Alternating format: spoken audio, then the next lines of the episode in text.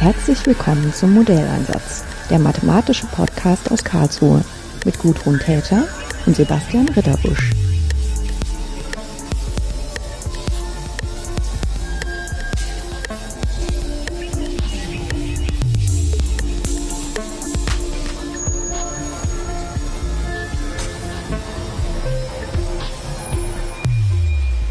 Herzlich willkommen zu einer neuen Folge im Modellansatz-Podcast. Und heute ist es nicht nur allein ein Modellansatz-Podcast, sondern ein Crossover mit Damals TM. Und es gibt kein Damals TM ohne Stefan Ajuvo. Hallo, Hallo Ajuvo. Hallo Sebastian, grüß dich. Und wir sind hier zusammen in der Hochschule in Karlsruhe und wir sind bei Professor Ralf Polland. Hallo, hallo Ralf. Grüß dich, hallo. hallo. Und wir sind hier zusammengekommen, weil Ayuvo eine Frage gestellt hatte ins Netz. Gibt es denn hier niemanden, der sich noch mit einem Rechenschieber auskennt? Mhm. Jetzt war das natürlich lange vor meiner Zeit, aber mhm. ich hatte das Glück, bei einer sehr schönen Veranstaltung dabei zu sein, die äh, ja Ralf organisiert hat, mit anderen natürlich zusammen. Mit organisiert, ja. Genau, nämlich der langen Nacht der Mathematik äh, der Hochschule Karlsruhe, die auch in diesem Jahr stattgefunden hat und ich die Freude hatte, zwischen den Vorträgen ein wenig die Zeit zu vertreiben. Die Freude war ganz bei uns, dass du mit dabei warst.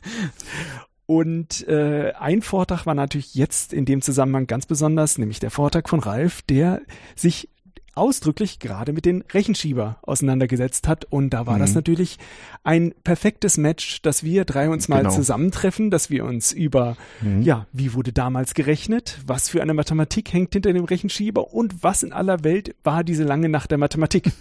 Ja, Vielen Dank, dass wir hier diese Sendung machen können. Ich habe extra den Umweg genommen auf meiner Rundreise in Chaos-Dingen durch Deutschland. Ich war beim Hackover letztes Wochenende und ähm, ja, habe das dann gern wahrgenommen, denn ich habe einfach eigentlich nur auf Twitter tatsächlich einen Tweet abgesetzt, äh, kennt sich hier jemand mit Rechenschiebern aus, weil ich auf das Thema stieß in einer längeren Themenliste, die ich so pflege. Also die damals TM-Hörer schicken ja immer fleißig Hörerpost an, hörerpost at damals-tm-podcast.de ähm, und machen Themenvorschläge, Wünsche, Anmerkungen, alles Mögliche. Und ich gieße das dann in so ein Workflowy und hake dann ab und zu ab, was ich schon alles geschafft habe. Ähm, ich bin dann auf dieses Stichwort gestoßen, habe anderthalb Stunden meinen Rechenschieber gesucht und nicht gefunden. Also ich habe eine, ist da, ich weiß noch nicht wo. Ähm, und äh, habe dann aber gemerkt, hm, ähm, das jetzt alles so selber zu machen oder mir jemanden zu suchen, der gar nichts davon versteht und einfach ein nettes Gespräch drüber zu führen, das bringt jetzt nichts. Und dann habe ich mal getwittert, dann kam lange Zeit nichts, dann habe ich nochmal getwittert und dann kamst du, glaube ich. Und so kam das dann. Und dann ergab sich die Möglichkeit zu diesem Termin. Wir haben es dann hier so reingeklemmt, bin auch froh, dass das noch geklappt hat, weil man muss immer dann podcasten, wenn es soweit ist. Ja, was ist ein Rechenschieber? Also im damals TM-Blog wird es da ein paar schöne Fotos geben. Ähm, mein alter Mathelehrer sagte immer Schätzlatte dazu. Ähm, das ist so ein mechanisches Ding, was man hatte, als der Taschenrechner noch nicht so richtig verbreitet war und man dann im Gymnasium so ab Klasse 11 oder so ah, glaub, oder, oder, in der, oder früher im Osten in der POS so ab Klasse 10, ne, hatte man glaube ich so. Ja, ja. also ich äh, jetzt habe ich es nicht äh, recherchiert und ehrlich gesagt so genau entsinne ich mich nun auch mhm. wieder nicht, ähm, in welcher Klasse das gewesen ist, aber ich meine, da sind wir jetzt sogar ein bisschen arg hoch rangegangen, also das sollte eher äh, ja. deutlich im einstelligen ja. Bereich der Klassennummer sein. Also zu meiner Schulzeit Ende der 70er Jahre war das schon im Absterben begriffen, also es waren schon Taschenrechner verbreitet ähm, und wir bekamen das noch so beigebracht, so nach dem Motto, damit ihr auch mal wisst, wie das geht, ähm, aber nicht mehr so richtig als, so, heute würde man sagen, prüfungsrelevant oder so. Aber es wurde noch eine angeschafft oder jeder hatte sich einen anzuschaffen. Ich hatte einen der Firma Aristo aus, weiß ich gar nicht, wahrscheinlich Westdeutschland damals, weiß ich nicht genau. Ähm, in der DDR gab es auch einen, der hieß irgendwie Lavella oder so, neben äh, VEB Mantisse Dresden. Mantissa. Mantissa. Äh, VEB Mantissa. Ja, genau, genau. Ähm, da ich ja Nutznießer des kleinen Grenzverkehrs war, konnte ich mir die auch besorgen. Und äh, Rechenschieber gab es offensichtlich ähm, in allen Ländern so in nationaler Tradition. Das ist so eine Erfindung, die vor der Globalisierung parallel gemacht wurde. Äh, jeder, der jetzt auch keinen Rechenschieber zu Hause hat, nach dieser Folge wird sich auch jeder einen zusammenbauen können. Genau, wir, wir werden das verlinken, ihr könnt euch einen runterladen.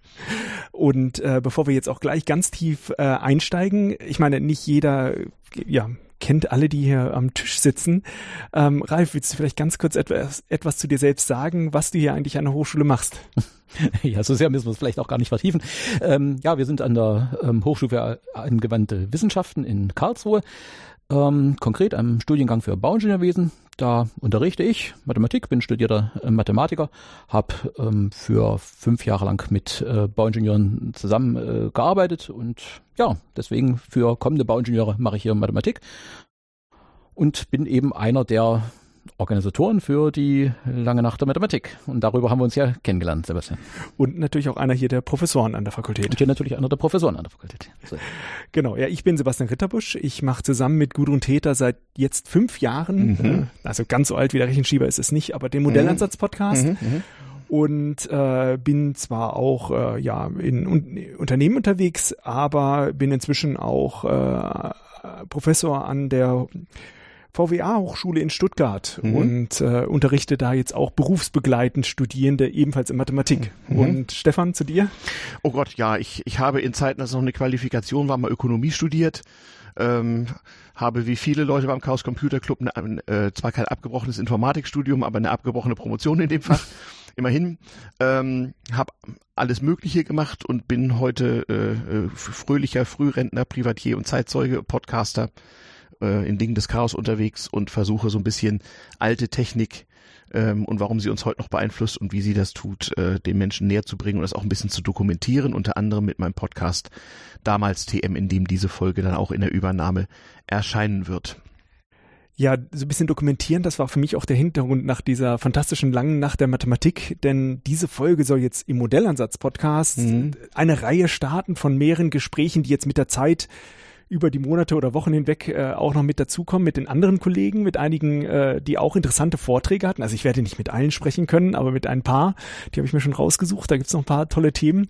Ähm, aber bevor wir nochmal weiter in den Rechenschieber reingehen, Ralf, möchtest du einfach mal erzählen, was die lange Nacht der, ist, der Mathematik ist, wie lange es die gibt, wie oft, was dahinter steht.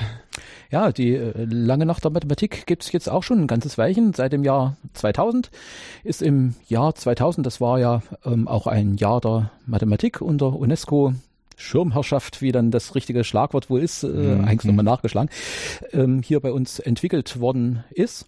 Ja, da gab's ich war selber war noch nicht da. Ähm, insofern muss ich da auf die Gespräche von mit Kollegen und äh, alte Dokumente zurückgreifen.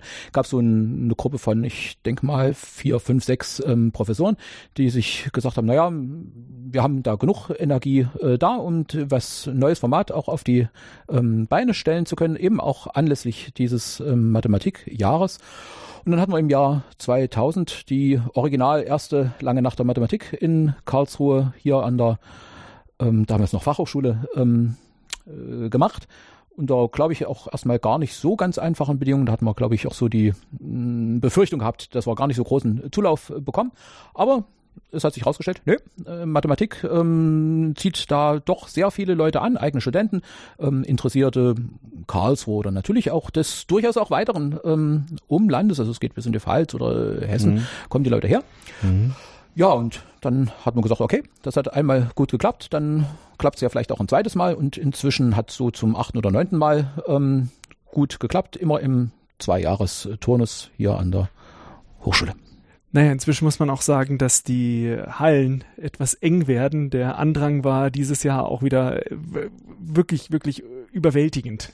Mhm. Aber groß, wir ähm, ja, kommen auch mit unseren äh, größten räumen da tatsächlich im Augenblick ein bisschen an unsere äh, Grenzen. Dann spielt natürlich der Brandschutz modernerweise auch eine immer größere Rolle und äh, dann. Es ist wie überall.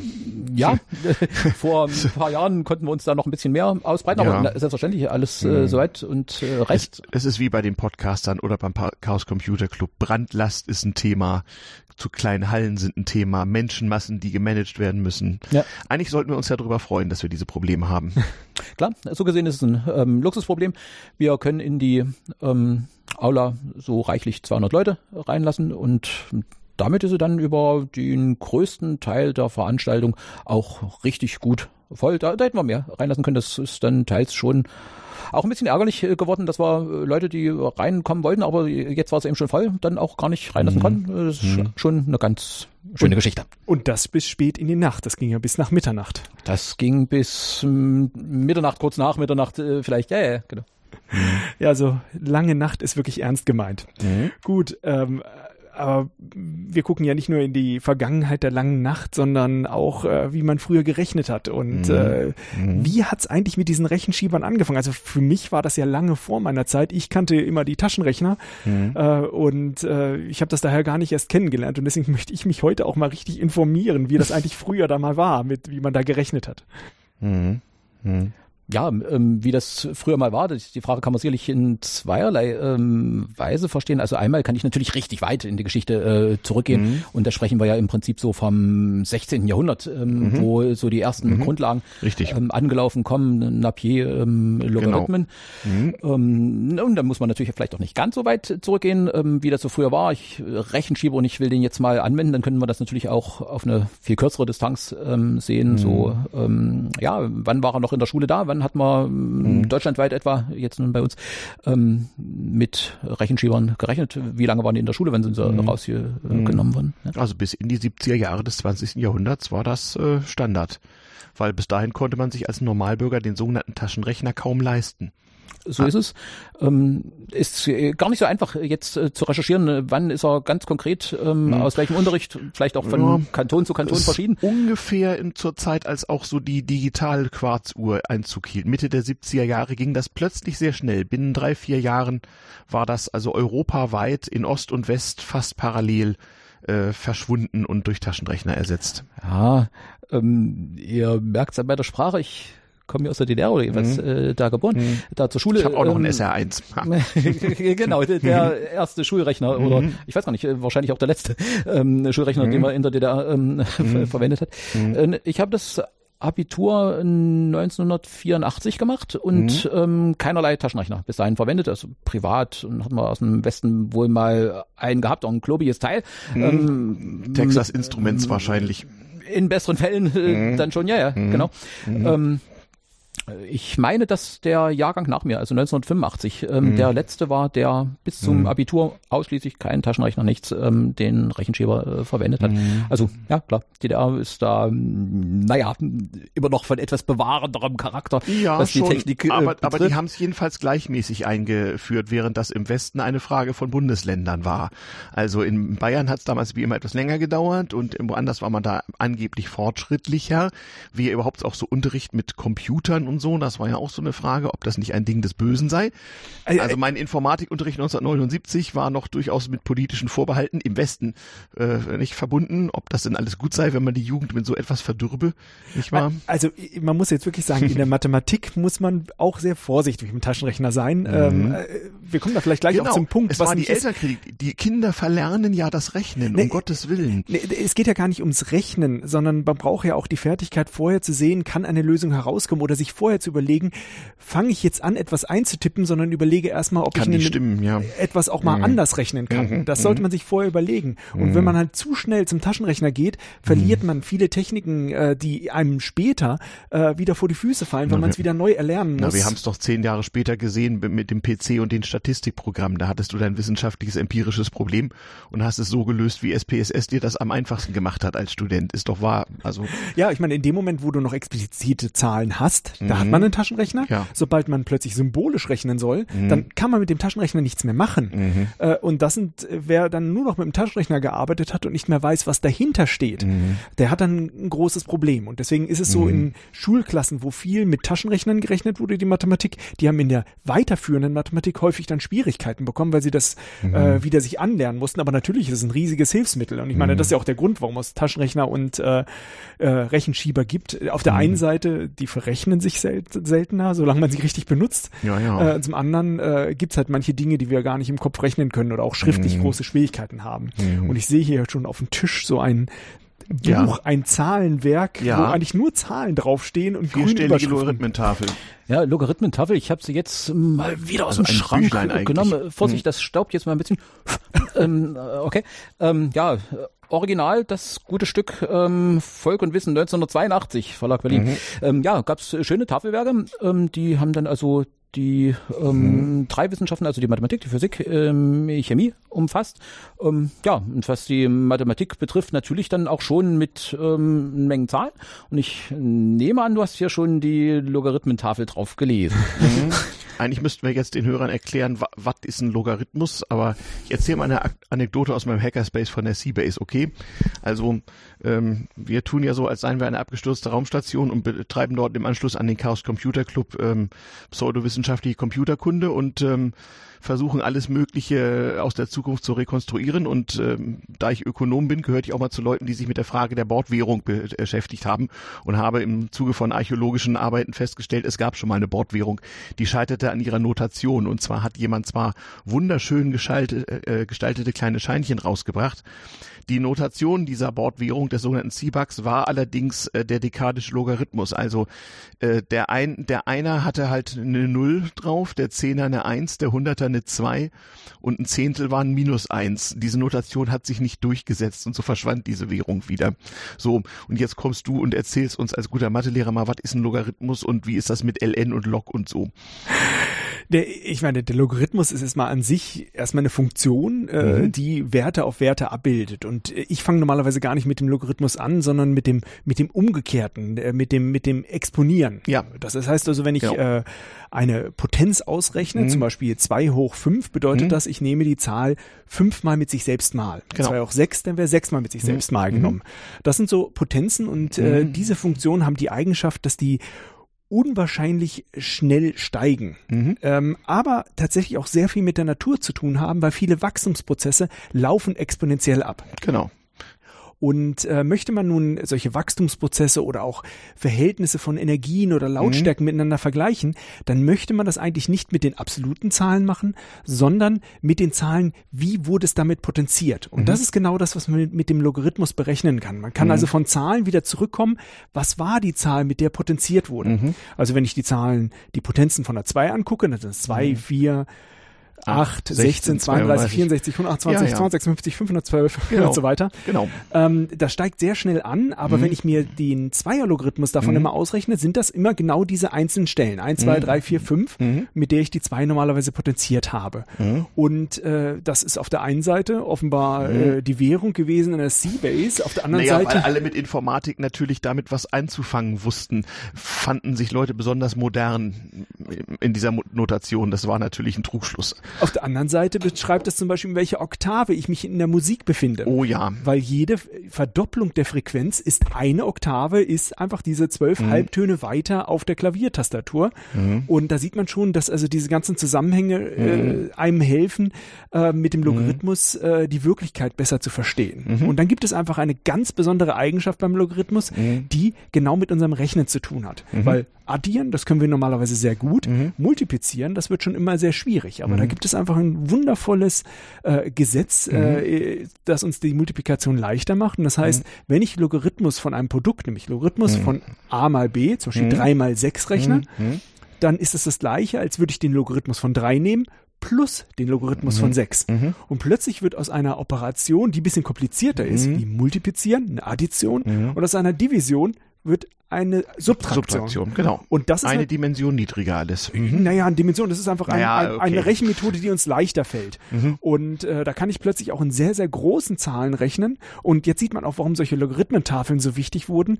Ich konnte plötzlich über die Logarithmentafeln ähm, Rechnungen mit sehr großen Zahlen durchführen, mhm. den Logarithmus nachgucken und plötzlich etwas, was vorher eine riesengroße Multiplikation geworden wäre, mhm. in der Addition durchführen. Also das macht mir es leichter. Eine Logarithmentafel gibt mir sozusagen Antwort auf die Frage, was das ist der dekadische, also der Logarithmus zur Basis 10 der Zahl 1000. Wenn ich das nachschlagen würde, bekäme ich irgendwo die Antwort 3. Genau. So. Und, und, das kriege ich jetzt mit auf drei oder vier oder gar fünf Kommastellen, je nach Komfort und Dicke des Buches, kann ich das schnell nachschlagen. Und als ich keinen Computer hatte, brauchte ich das auch. Ja, man, also man kann wirklich auch sehr komplizierte Zahlen ausrechnen. Mhm. Man, man stellt aber schnell fest, in dieser Logarithmentafel sind gar nicht alle Zahlen drin. Also genau. speziell, ich habe vorhin das mhm. zur Basis 2 gerechnet, mhm. also die, die Potenzen von der 2. Man kann mhm. das auch mit den Potenzen von der 10 machen. Das ist mhm. das, was in dieser mhm. Logarithmentafel meistens drin ist. Da funktioniert die gleiche Regel beim Rechnen. Mhm. Also ob man da Multi man kann Multiplikation in Addition wandeln. Und ähm, man merkt aber, dass nicht alle Zahlen drin sind, aber das Schöne ist, äh, was zwischen 1 bis 10 funktioniert, Hm. funktioniert dann genauso zwischen 10 und 100. Genau. Nur, dass sozusagen, äh, die, wenn ich einen äh, 10er-Logarithmus von 2 rechnen will, Mhm. dann ist es der gleiche wie der 10er-Logarithmus von der Zahl 20 Mhm. minus 1, weil Mhm. ich eine Dezimalstelle verschoben bin. Mhm. Und damit kann ich plötzlich auch mit hundertstelligen Zahlen rechnen. Mhm. Ich muss einfach nur gucken, wie viele Mhm. Dezimalstellen streiche ich hinten weg. Die merke Mhm. ich mir, Genau. rechne dann den Logarithmus aus, mache meine Rechnung, muss natürlich mitführen, wenn ich 20 Genau. mal 50 nehme, dass ich da Mhm. zwei Nullen hinten nachher noch mehr brauche Mhm. ähm, kriege dann ein Ergebnis raus, wenn ich die Mhm. Logarithmen addiert habe, gehe wieder in meine Tafel rein, gucke, was waren denn die wirklichen Zahlen davon, also Mhm. benutze die Tafel umgekehrt, Mhm. vom Logarithmus wieder zur Zahl, Mhm. schreibe die Nullen dahinter und habe eine sehr große Multiplikation einfach durch eine Addition und zweimal in die dreimal in die Tafel gucken ausgerechnet. Genau. Und das haben wir ja heute noch, wenn wir irgendwie fleißig Code für unsere Computer erzeugen und diesen Code dann irgendwie reviewen und irgendwelche Bibliotheken aufrufen und das ist alles noch etwas jungfräulich, dann sollte man tatsächlich gelegentlich mal überprüfen, ob das mit der Zehnerpotenz oder der Lage des Kommas tatsächlich äh, noch, oder des Punktes in dem Fall ja eher, tatsächlich noch hinkommt. Ja, ich Ähm, denke ja auch, dass diese Logarithmentafeln, also so erscheint es mir erstmal Mhm. logisch, so ein Start sind für so eine Art Rechenschieber. Weil Mhm. was macht ein Rechenschieber, wenn ich so Dinge aneinander schiebe? Das ist ja irgendwie so äh, ein Zentimeter und nochmal ein Zentimeter, dann habe ich eine Breite von zwei Zentimetern. Dass Genau. das so eine Addition passiert auf so einem Rechenschieber ganz natürlich. Genau, 10 hoch 1 mal 10 hoch 1 ist 1 plus 1, also 10 hoch 2, also Genau, 100. genau. So. Genau, so funktioniert das Prinzip grundsätzlich. Also wie gesagt, man kann sich ja dann unseren Homemade Papierrechenschieber runterladen, ausdrucken und zusammenbasteln. ist ja nicht wie bei armen Leuten hier. Ja, man muss aber jetzt sagen, der kommt nicht hier äh, von Stefan oder mir, den habt ihr Nee, euch ja genau, ausgedacht, ist- äh, Ralf, oder? Wo kommt Die- der eigentlich her? Genau, wo habt ihr den? Den haben wir hier gebastelt. Also Mhm. ähm, ich sag mal, wir sind nicht die Originalerfinder eines ähm, selbst erbastelten ähm, Rechenschiebers. Da gibt's schon Äh, aber auch den Ideen. habt ihr designt. den haben wir designt. Gut. Also da bin ich jetzt mal ganz äh, Sehr gut, also keine Urheberrechtsprobleme hier, super. Okay, den, den liegen nur bei mir. Mhm. Ähm, nein, und dann gab es natürlich ganz viele Leute hier an der äh, Fakultät, äh, die mir äh, geholfen haben, die Mhm. mit zugeschnitten haben, zuge dann geklebt haben und Mhm. zusammengesetzt haben. Also wir sind zum Schluss auf so um die 500 von diesen Teilen äh, gekommen und Handarbeit. Ähm, also schon ja in richtiger ehrlicher Handarbeit und ja, Mhm. es sind natürlich dann auch wirklich eine ganze Menge Leute damit beschäftigt gewesen und ähm, Mhm. ja, dann ist gut gemacht. Also was ich hier sehe, wenn ich das in die Hand nehme, äh, besteht das eigentlich grob aus drei Teilen. Ja, genau, Foto ist im Blog zum Podcast. Ne? genau. Ja, und man kann es sich natürlich ausdrücken und basteln. Ja. Ähm, ich habe hier einmal ein, ein, ein, ein äußere, eine äußere Hülle, auf der schon mehrere Skalen eingetragen Genau. sind. Die heißen T, S, D und ST. Und auf der Rückseite, ja, da gibt's nur noch mal eine rote Linie. Ähm, Äh, Die ist aber wichtig. Ähm, ja, und dann da drin steckt auch mal ein Stück Papier und das kann ich dagegen verschieben. genau. Und umdrehen. Äh, Und umdrehen, genau. Und dann gibt's noch mal einen äh, durchsichtigen Balken, den ich auf den Skalen hin und her schieben kann. Genau. Wobei du jetzt natürlich bei der wirklich bei der Beschreibung dieses ähm, Bastelrechenschiebers bist, also den wir hier aus Papierkostengründe ähm, ähm, Plast oder Plastik äh, konnten wir uns gerade nicht leisten ähm, und selbst äh, hergestellt haben, wenn du da jetzt einen gekauften professionellen ähm, von damals eben gehabt hättest, dann ja, wäre es aus einem anderen Material gewesen. Die liegen ja hier auch. Die liegen hier auch Hier gibt's einen, aus. der aus Plastik ist und oben auch noch ein Lineal dran hat und dazwischen auch entsprechend äh, ja ein Plastik, eine Plastikzunge, die man hin, und her- hin und her schieben kann. Genau. Aber jetzt klärt mich auf, wie funktioniert's? Mhm. Ja, also ich weiß nicht, so die ganz äh, richtigen Details, wie mache ich eine Multi Multiplikation, können wir ja vielleicht auch noch einen äh, Tick verschieben. Ähm, Im Augenblick ha- halten wir es nochmal ähm, fest, dass es gut Stück aus drei äh, Teilen besteht. Ähm, zwei, also dem Grundgerät, das ähm, kann man sich ja vielleicht vorstellen wie zwei Lineale, die parallel zueinander ähm, äh, liegen, freilich mit einem Zwischenraum, ähm, wo dann nachher ähm, ja noch so eine Schiene äh, drin läuft. Das wäre dann eben der ähm, die, äh, Die sogenannte Zunge, glaube ich, die heißt Zunge, das. Genau, Ja, jetzt äh, ja. Zu- Zunge und Läufer äh, verwechsel ich. Äh, Mhm. die, die Zunge, du hast äh, das Mhm. natürlich richtig gesagt. Ähm, das wären die, die wesentlichen Teile. Ähm, das Grundgerät und die äh, Zunge, die zwischen diesen beiden ähm, Gleisen oder eben zwei Linealen hin und her läuft. Mhm. Ja, und dann sind da irgendwelche Skalen äh, dran und äh, die legt man dann wie zum Addieren nebeneinander. Mhm. Ja, drittes ähm, Gerät äh, wäre dann eben gerade noch der Läufer, das, wo wir hier aus ähm, einer Kopierfolie was gebastelt haben, was man mhm. hin und her schieben kann, oder eben dann aus ähm, Glas oder eben auch mhm. wieder aus Plastik, äh, mhm. da so ein äh, kleines Teil zum Ablesen nochmal hin und her geschoben werden kann mhm. mit ein paar Strichen äh, drauf. Mhm. Ich nehme an, in dieser Version werden es die Hörer, die vorher mit einem Rechenschieber zu tun gehabt haben, dann eben kennen. Weil da ist es, sieht es natürlich ein klein wenig anders aus als das, was wir uns hier so zusammengebastelt haben. Mhm. Und es gab ja tausenderlei Spezialvarianten. Hier vor mir liegt einer, da steht drauf Aristo Stahlbeton, also offenbar für Ingenieurkonstruktion optimiert. Also man konnte diese Rechenhilfen dann auch beliebig äh, gestalten für fachliche Anwendungen und konnten alle möglichen mathematischen Tabellenwerke da drin sozusagen abbilden, wenn das, ich das richtig das verstehe. Das ist natürlich eine Stärke, dass ich, mhm. ich jetzt ähm, in der Firma hergehen kann mhm. und das für ähm, alle möglichen Bereiche ähm, mhm. aufarbeiten kann, kaufmännischen ja. Bereich. Genau, ich hatte den Finanzmathematischen hatte ich, da konnte man dann genau. so Rentenbarwerte und Endwerte und Zinseszinsen mit berechnen und äh, die Bauingenieure, genau, die hatten auch irgendwas, da ging es um Festigkeit und so. Dann gab es für Strömungstechnik, gab es auch ganz abgefahrene Sachen früher. Ähm, also jede Fachdisziplin hatte dann so ihre eigenen Modelle, die so besondere Dinge konnten. Ich sehe, du bist ganz fasziniert, Sebastian. Wir können dich jetzt in Ruhe lassen. Na, ich sehe hier gerade ein, also erstmal steht hier Pi gleich 3,142, früh gerundet. Mhm. Aber Geschwindigkeit des Lichts und Elektronen 300.000 Kilometer pro Stunde steht hier einfach hinten drauf. Als ähm, grobe Größenordnung. Genau. Aber das finde ich gut. Das ist doch das Grundproblem der Rechenschieberrechnerei, dass man sich immer der Größenordnung bewusst sein muss und eine Kontrollrechnung machen muss, weil man bekommt zwar eine schöne Zahlenfolge, nur die Sache mit dem Komma oder der Anzahl der Nullen will nochmal überprüft sein.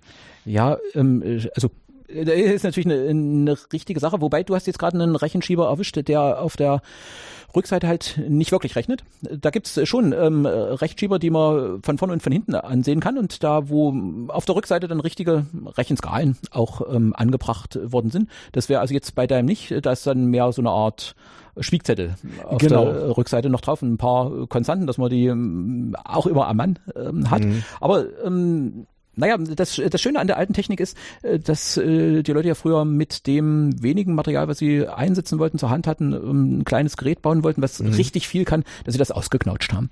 Die haben mhm. nicht ein Modell mal gebastelt und sagen, so, prima, das war's jetzt, sondern mhm. das ist eine ganz lange mhm. Entwicklungsgeschichte mhm. dahinter. Und ich pack da jetzt so viel rein, wie es einigermaßen geht. Mhm. Entsprechend, ja, muss man nachher natürlich auch eine ganze Menge wissen, bevor man das gute Stück anwendet. Ja, es ist auch natürlich auch eine ökonomische Sache. Natürlich hat so ein Rechenschieberhersteller immer das Problem gehabt, dass irgendwann alle einen hatten, die einen haben sollten. Und insbesondere im Kapitalismus geht das nicht. Also muss man allen Leuten noch drei Spezialvarianten verkaufen. Denn sie waren ja nicht ganz billig. Ich kann mich dunkel erinnern, der Rechenschieber, der anzuschaffen war zu meiner Schulzeit, der kostete so die Größenordnung von 50 Westmark. Das war ernsthaft Geld 1979. Das, das richtig Geld. Das war das, der dreifache Bruttostundenlohn eines Facharbeiters zum Beispiel im, Westen. Ich muss hm? jetzt meine Lanze brechen für diesen mhm. Rechenschieber. Das ist ja mhm. ein, also den ich hier gerade habe. Ich meine, abgesehen davon, hinten stehen auch noch Tabellen drauf für mhm. Eisenverluste in Watt pro Kilogramm für F gleich 50 Hertz. Ja, Aber der also. rechnet nicht auf der Rückseite, sondern der rechnet auf der Seite. Der ist so etwa ein Zentimeter hoch und äh, der Läufer oben drauf, der wird, setzt sich fort auf der Seite und ich habe hier auch nochmal solche Auf Skalen. der anderen Seite auch. Äh, auch? Äh, da ist es aber ein ganz normales Zentimetermaß. Also, ein Lineal halt, ja. ja genau. Ja, praktisch. Ich kenne auch welche mit Wasserwaage, also es gibt die tollsten. Mhm. Also das ist ja unglaublich. Mhm. Ja, die Varianten sind natürlich äh, ganz mhm. viele, also ganz abgesehen davon, dass es verschiedene Systeme mhm. ähm, gibt, mhm. System Darmstadt, Rietz, ähm, alles mhm. äh, mögliche. Und in, und in, jedem europäischen Land nochmal extra. Also jedes größere europäische Land hatte seine eigene Rechenschiebertradition, eigene Traditionshersteller, eigene Traditionsnotationen. Äh, unglaublich. Also es gab italienische, französische, englische, russische natürlich. Äh, die hatten alle so ihre eigenen äh, na, Varianten. Du bist ganz fasziniert. Ja, ja, äh, da kommen wir später noch zu. Das, kriegen wir später, so, so. Ja, also es ist bestimmt auch ein hartes Nerd-Thema beim, du musst den, den Läufer ganz nach rechts schieben, sonst kriegst du es nicht in die Hülse rein. Genau verschiedene Größen. Also den, mhm. den du mhm. jetzt ja gerade äh, so fasziniert betrachtest, der ist so, mhm. was weiß ich, 30 Zentimeter äh, vielleicht in der mhm. Kante lang. Mhm. Ähm, aber dann gibt's ähm, auch die im, später hätte man gesagt, Smartphone-Format. Mhm. Jetzt äh, habe ich hier einen, so dass man sich der Ingenieur oder natürlich auch äh, Schüler, äh, den sich vielleicht in die Hemdtasche stecken äh, konnte ja, du, du guckst nach hinten, da gibt's auch den. Äh, Habe ich fotografiert. Hast fotografiert. Mhm. Ähm, genau, also dem in Überlebensgröße. Das hing früher so in Physiklehrsälen und sowas. Hing sowas an der Wand. Also zwei Meter hoch ist der hier, ungelogen. Mhm. Genau. Ähm, ja, also Ich kann mich deutlich dran erinnern. Hing da rum, konnte bedient werden. genau. Also den hat man an die Wand genagelt Mhm. und dann konnte der Lehrer da hingehen Mhm. und ähm, sicherlich auch mit einiger Anstrengung, fürchte ich, ähm, Mhm. das vor Jo. versammelter Klasse ähm, Jo. äh, Ja. vorführen. Ja. Es gab zum einen als Lehrmittel, also zu, um den Umgang mit dem Rechenschieber zu lehren, aber das gab es auch was, auch an der Uni gab es das wirklich, um sozusagen im Unterricht mal eben schnell, sehen Sie mal hier, so und so viel, ergibt dies und jenes. Ähm, also ich kann mich erinnern, dass mir damit noch mal jemand irgendwie so, so, so irgendwelche finanzmathematischen Grundlagen beigebracht hat, weil das war da entsprechend aufgetragen und man kann das ja schön visualisieren und ähm, das ist ja gerade für den Nichtökonomen ganz, äh, die ganz frappierende Erkenntnis, wie sich das über längere Zeit mit dem Zinseszins so verhält und was man damit machen kann. Was hast du denn jetzt hier? Ja, Ah. das Stahl Bemessungsschieber. Genau. Stahlgewerbe Düsseldorf. Also Ja. anlässlich dieses äh, Vortrages waren wir im Archiv bei uns an der Fakultät und haben da allen Ernstes noch zwei alte Rechenschieber gefunden, die sich nun, äh, unterschiedliche, zwei unterschiedliche ähm, Rechenschieber gefunden, die sich jetzt auf Stahlbetonbemessung Mhm. ähm, Mhm. beziehen. Ähm, naja, da kann man jetzt also so die ähm, Materialkonstanten reinsetzen, beispielsweise die, den E-Modul oder Mhm. die Betondruckfestigkeit. Also so Elastizität und ähnliches Genau. der E-Modul. Ähm, dann ähm, geht es natürlich um einen Moment, ähm, mit, mit dem mein ähm, Stab äh, beaufschlagt wird. Und zum Schluss kommt raus, wie viel Eisen, welchen Eisenquerschnitt ich da drin bitteschön zu versenken habe.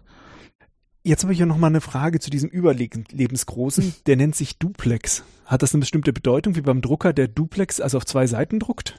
Ähm, er ist von zwei Seiten aus ähm, bedienbar. Das ist, glaube ich, gerade das, was du ähm, eben an dem anderen, äh, naja, ausprobiert hast, wo auf der Rückseite aber eben nur Konstanten äh, kam und der nicht wirklich gerechnet hat. Wenn wir den jetzt rumdrehen, dann ist er auf der anderen Seite auch mit ähm, Mhm. Skalen äh, versehen, mit denen ich richtig ernsthaft rechnen soll. Also nicht nur ein Mhm. äh, Fresszettel, wo ich was Mhm. ablese, sondern auf der Rückseite. Mhm. Das, das ist das, was ich vorhin meinte. Ähm, ich mache natürlich nicht zwei ähm, äh, Rechenschieber, die ich dann beide mit mir rumtragen muss, sondern ich Mhm. nehme den einen von vorne und von Mhm. hinten. Ich nutze den aus, soweit Genau, es man irgendwie kann die geht. Zungen dann umdrehen, Skalen verändern. Es gab auch welche, die haben, hatten so zwei Zungen ineinander. Also konnte man nochmal eine Stufe mehr verschieben. Und wenn das dann unübersichtlich wurde, dann hatte man das Ganze in Rundform, so in Form mehrerer Kreis, äh, ja, Kreise, die man gegeneinander verschieben konnte. Da wurde das dann langsam schwierig. Aber da gab es dann auch praktische Anwendungen. Also so alte Autofahrer kennen noch so die Verbrauchsrechenscheiben, wo man so den Verbrauch pro Liter, also die gefahrenen Kilometer, die getankten Liter und vielleicht noch den Benzinpreis einstellen konnte und dann konnte man ablesen, also wie viel Pfennig äh, pro Kilometer man nun Benzin verbraucht hatte und so. Ja, im Grunde genommen, es ist ein Rechenschieber Ist ein in Rechenschieber. Ja. Also man kann ihn zwar nicht beliebig drehen, irgendwann ist es wieder, ist Hat die einen- Skala hat zu einen Ende. Anschlag oder geht von vorne los. Genau. Mhm. Aber im Grunde genommen ist es die exakt die gleiche Wobei Technik. geht von vorne los. Nein, nein, es gab welche, da ging dann die nächste Skala unten weiter. Also Ja, Oder das die Dekade war dann durch. Ja, genau. Was, was mir jetzt auch gerade auffällt, was man sich auch mal bewusst machen muss, äh, Computer und alle möglichen Rechenmaschinen haben ja immer das Problem, dass sie Zahlen nur bis zu einer bestimmten Genauigkeit aufschreiben können. Natürlich wird man auch am Rechenschieber nicht beliebig genau rechnen können, aber eine Sache kann man daran sehr gut machen. Man kann Zahlen, die sonst nicht darstellbar sind, durch ihre genaue Position exakt Mhm. abbilden, wie zum Mhm. Beispiel die Zahl Pi. Mhm. Die können wir nicht ausschreiben, aber eine Linie auf dem, äh, Mhm. also gut, die wird auch nicht beliebig genau sein, aber man kann die halt dort hinsetzen, äh, wo tatsächlich 3,1415965 und so weiter wäre, oder die Zahl e oder Wurzel aus 2, dies können richtige Linien sein. Also Mhm. zum Beispiel Wurzel 2 kann ich nicht hinschreiben, aber schreibe ich Mhm. mir ein Dreieck, ein rechtwinkliges Dreieck mit Kantenlängen 1 und 1, dann Mhm. ist die Diagonale Wurzel 2. Und das Stimmt. auch beim, meine beim Ge- Würfelwurzel 3 und das kann man in beliebige Dimensionen fortsetzen. bezogen auf die Genauigkeit, wie ich malen Mhm, kann, ja. wäre das dann exakt. Also Ja. dieses grafische Malen ermöglicht Mhm. mir Konstanten genau hinzuschreiben, was eigentlich ähm, ja im, im Rechner so erstmal nicht möglich wäre. In gewissem Genau. Maß ist es so ein bisschen auch analog Und da, ist, Ja. darum gab es ja auch Analogcomputer früher. Zum Beispiel in der Zementindustrie für solche Berechnungen. Also es gab dann sozusagen Computer, die dieses Rechenprinzip äh, in, in jeder Menge Iterationen und, und Weiterungen mit tausend kleinen buchstäblich Rädchen fortgeführt haben. Also du kannst das ja beliebig genau ausführen dann. Mit Getriebe über- und Untersetzungen und so, wenn die Fallmechanik das hergibt. Ja, wenn die Mechanik das hergibt. Da hat man natürlich dann. Also in äh, Museen gibt es. Analogrechner, da denkst du, das kann ja wohl nicht wahr sein. Doch, konnte es. So viel übrigens zu dem Thema, diesen Aufwand würde ja niemand treiben, als man sonst nichts hatte. Hat man da also sagenhafte Sachen gemacht. Da gab es also Computer, also in Form von Schränken, wo man Voreinstellungen machen konnte und dann wirklich auf ganz langen Skalen Werte eingeben, irgendein Pedal treten und dann wurde das festgelegt und dann Wert auf Wert gab man ein und irgendwann muss man einen riesigen Kurbel drehen und viele Zahnräder bewegen und dann kam tatsächlich hinten eine Zahl raus. Also das geht. Wollen wir mal dazu kommen, wie man nun tatsächlich mal eine Multiplikation durchführen würde an so einem Rechenschieber? Ja, mach doch mal. Äh, ja, ich kann mich ja auch mal ein bisschen daran versuchen, wobei ähm, ich gehe jetzt trotzdem noch mal den Schritt zurück, äh, den äh, Schritt zur Logarithmentafel ähm, zurück. Ähm, sagen wir mal zur Vereinfachung, ich brauche ja vielleicht wirklich nur dieses ähm, Intervall von 1 bis 10, alles weitere, das hast du vorhin schon äh, sehr schön gesagt, das äh, können wir dann auch ähm, ganz gut ähm, mit erschlagen. Und dann gibt's die von dir vorhin auch äh, so schön äh, erwähnte Formel, der Logarithmus ähm, von einem Produkt a mal b wäre so viel wie der Logarithmus a plus äh, Logarithmus b. Ja, das schlage ich jetzt beides in meiner Tafel nach. Also wie gesagt, Vorläufer, für mich Vorläufer äh, die ähm, Logarithmentafel, ähm, schlage ich beides nach, schreibe es mir raus und ähm, das ist jetzt eben natürlich der Nachteil der äh, Logarithmentafel. Jetzt muss ich doch einmal ähm, richtig arbeiten, jetzt muss ich die beiden addieren. Äh, addieren mh, ist leichter, Dimension hin oder her. Ähm, addieren ist auf alle Fälle klar leichter, als wenn ich das ähm, multiplizieren muss. Ich ähm, addiere das. Das heißt, jetzt habe ich den ähm, Logarithmus äh, des Produkts da. Und alles, was ich äh, zu tun habe, ist jetzt natürlich aus diesem Logarithmus des Produkts wieder das Original, das Produkt, ähm, also A mal B, rauszubekommen. Und dazu wende ich die gleiche Tafel wieder an, nur eben gerade umgedreht. Das heißt, jetzt suche ich den Wert, den ich gerade durch Addition mühsam rausbekommen habe, ähm, gewissermaßen im Körper der Tabelle auf und ähm, sehe nach, ähm, ja, was das Produkt A mal B dann äh, gewesen wäre. Ja, äh, die, diese eine Formel, das ist, sagen wir mal, so das, das Wesentliche, was hinter dem, hinter der Logarithmentafel äh, dahinter steht und natürlich auch äh, letztlich nachher die ähm, für den Rechenschieber das äh, Bestimmende ist. Wenn man dann nachher die anderen ähm, Skalen ansieht, was es dabei noch so richtig Schönes gibt, das äh, denke ich, das ist nachher Aufsatz dazu, das ist alles ganz spannend und alles ganz nett, was wir da gemacht haben. Aber die grundlegende Operation, das ist die Multiplikation, die haben wir jetzt äh, damit eigentlich erstmal erschlagen.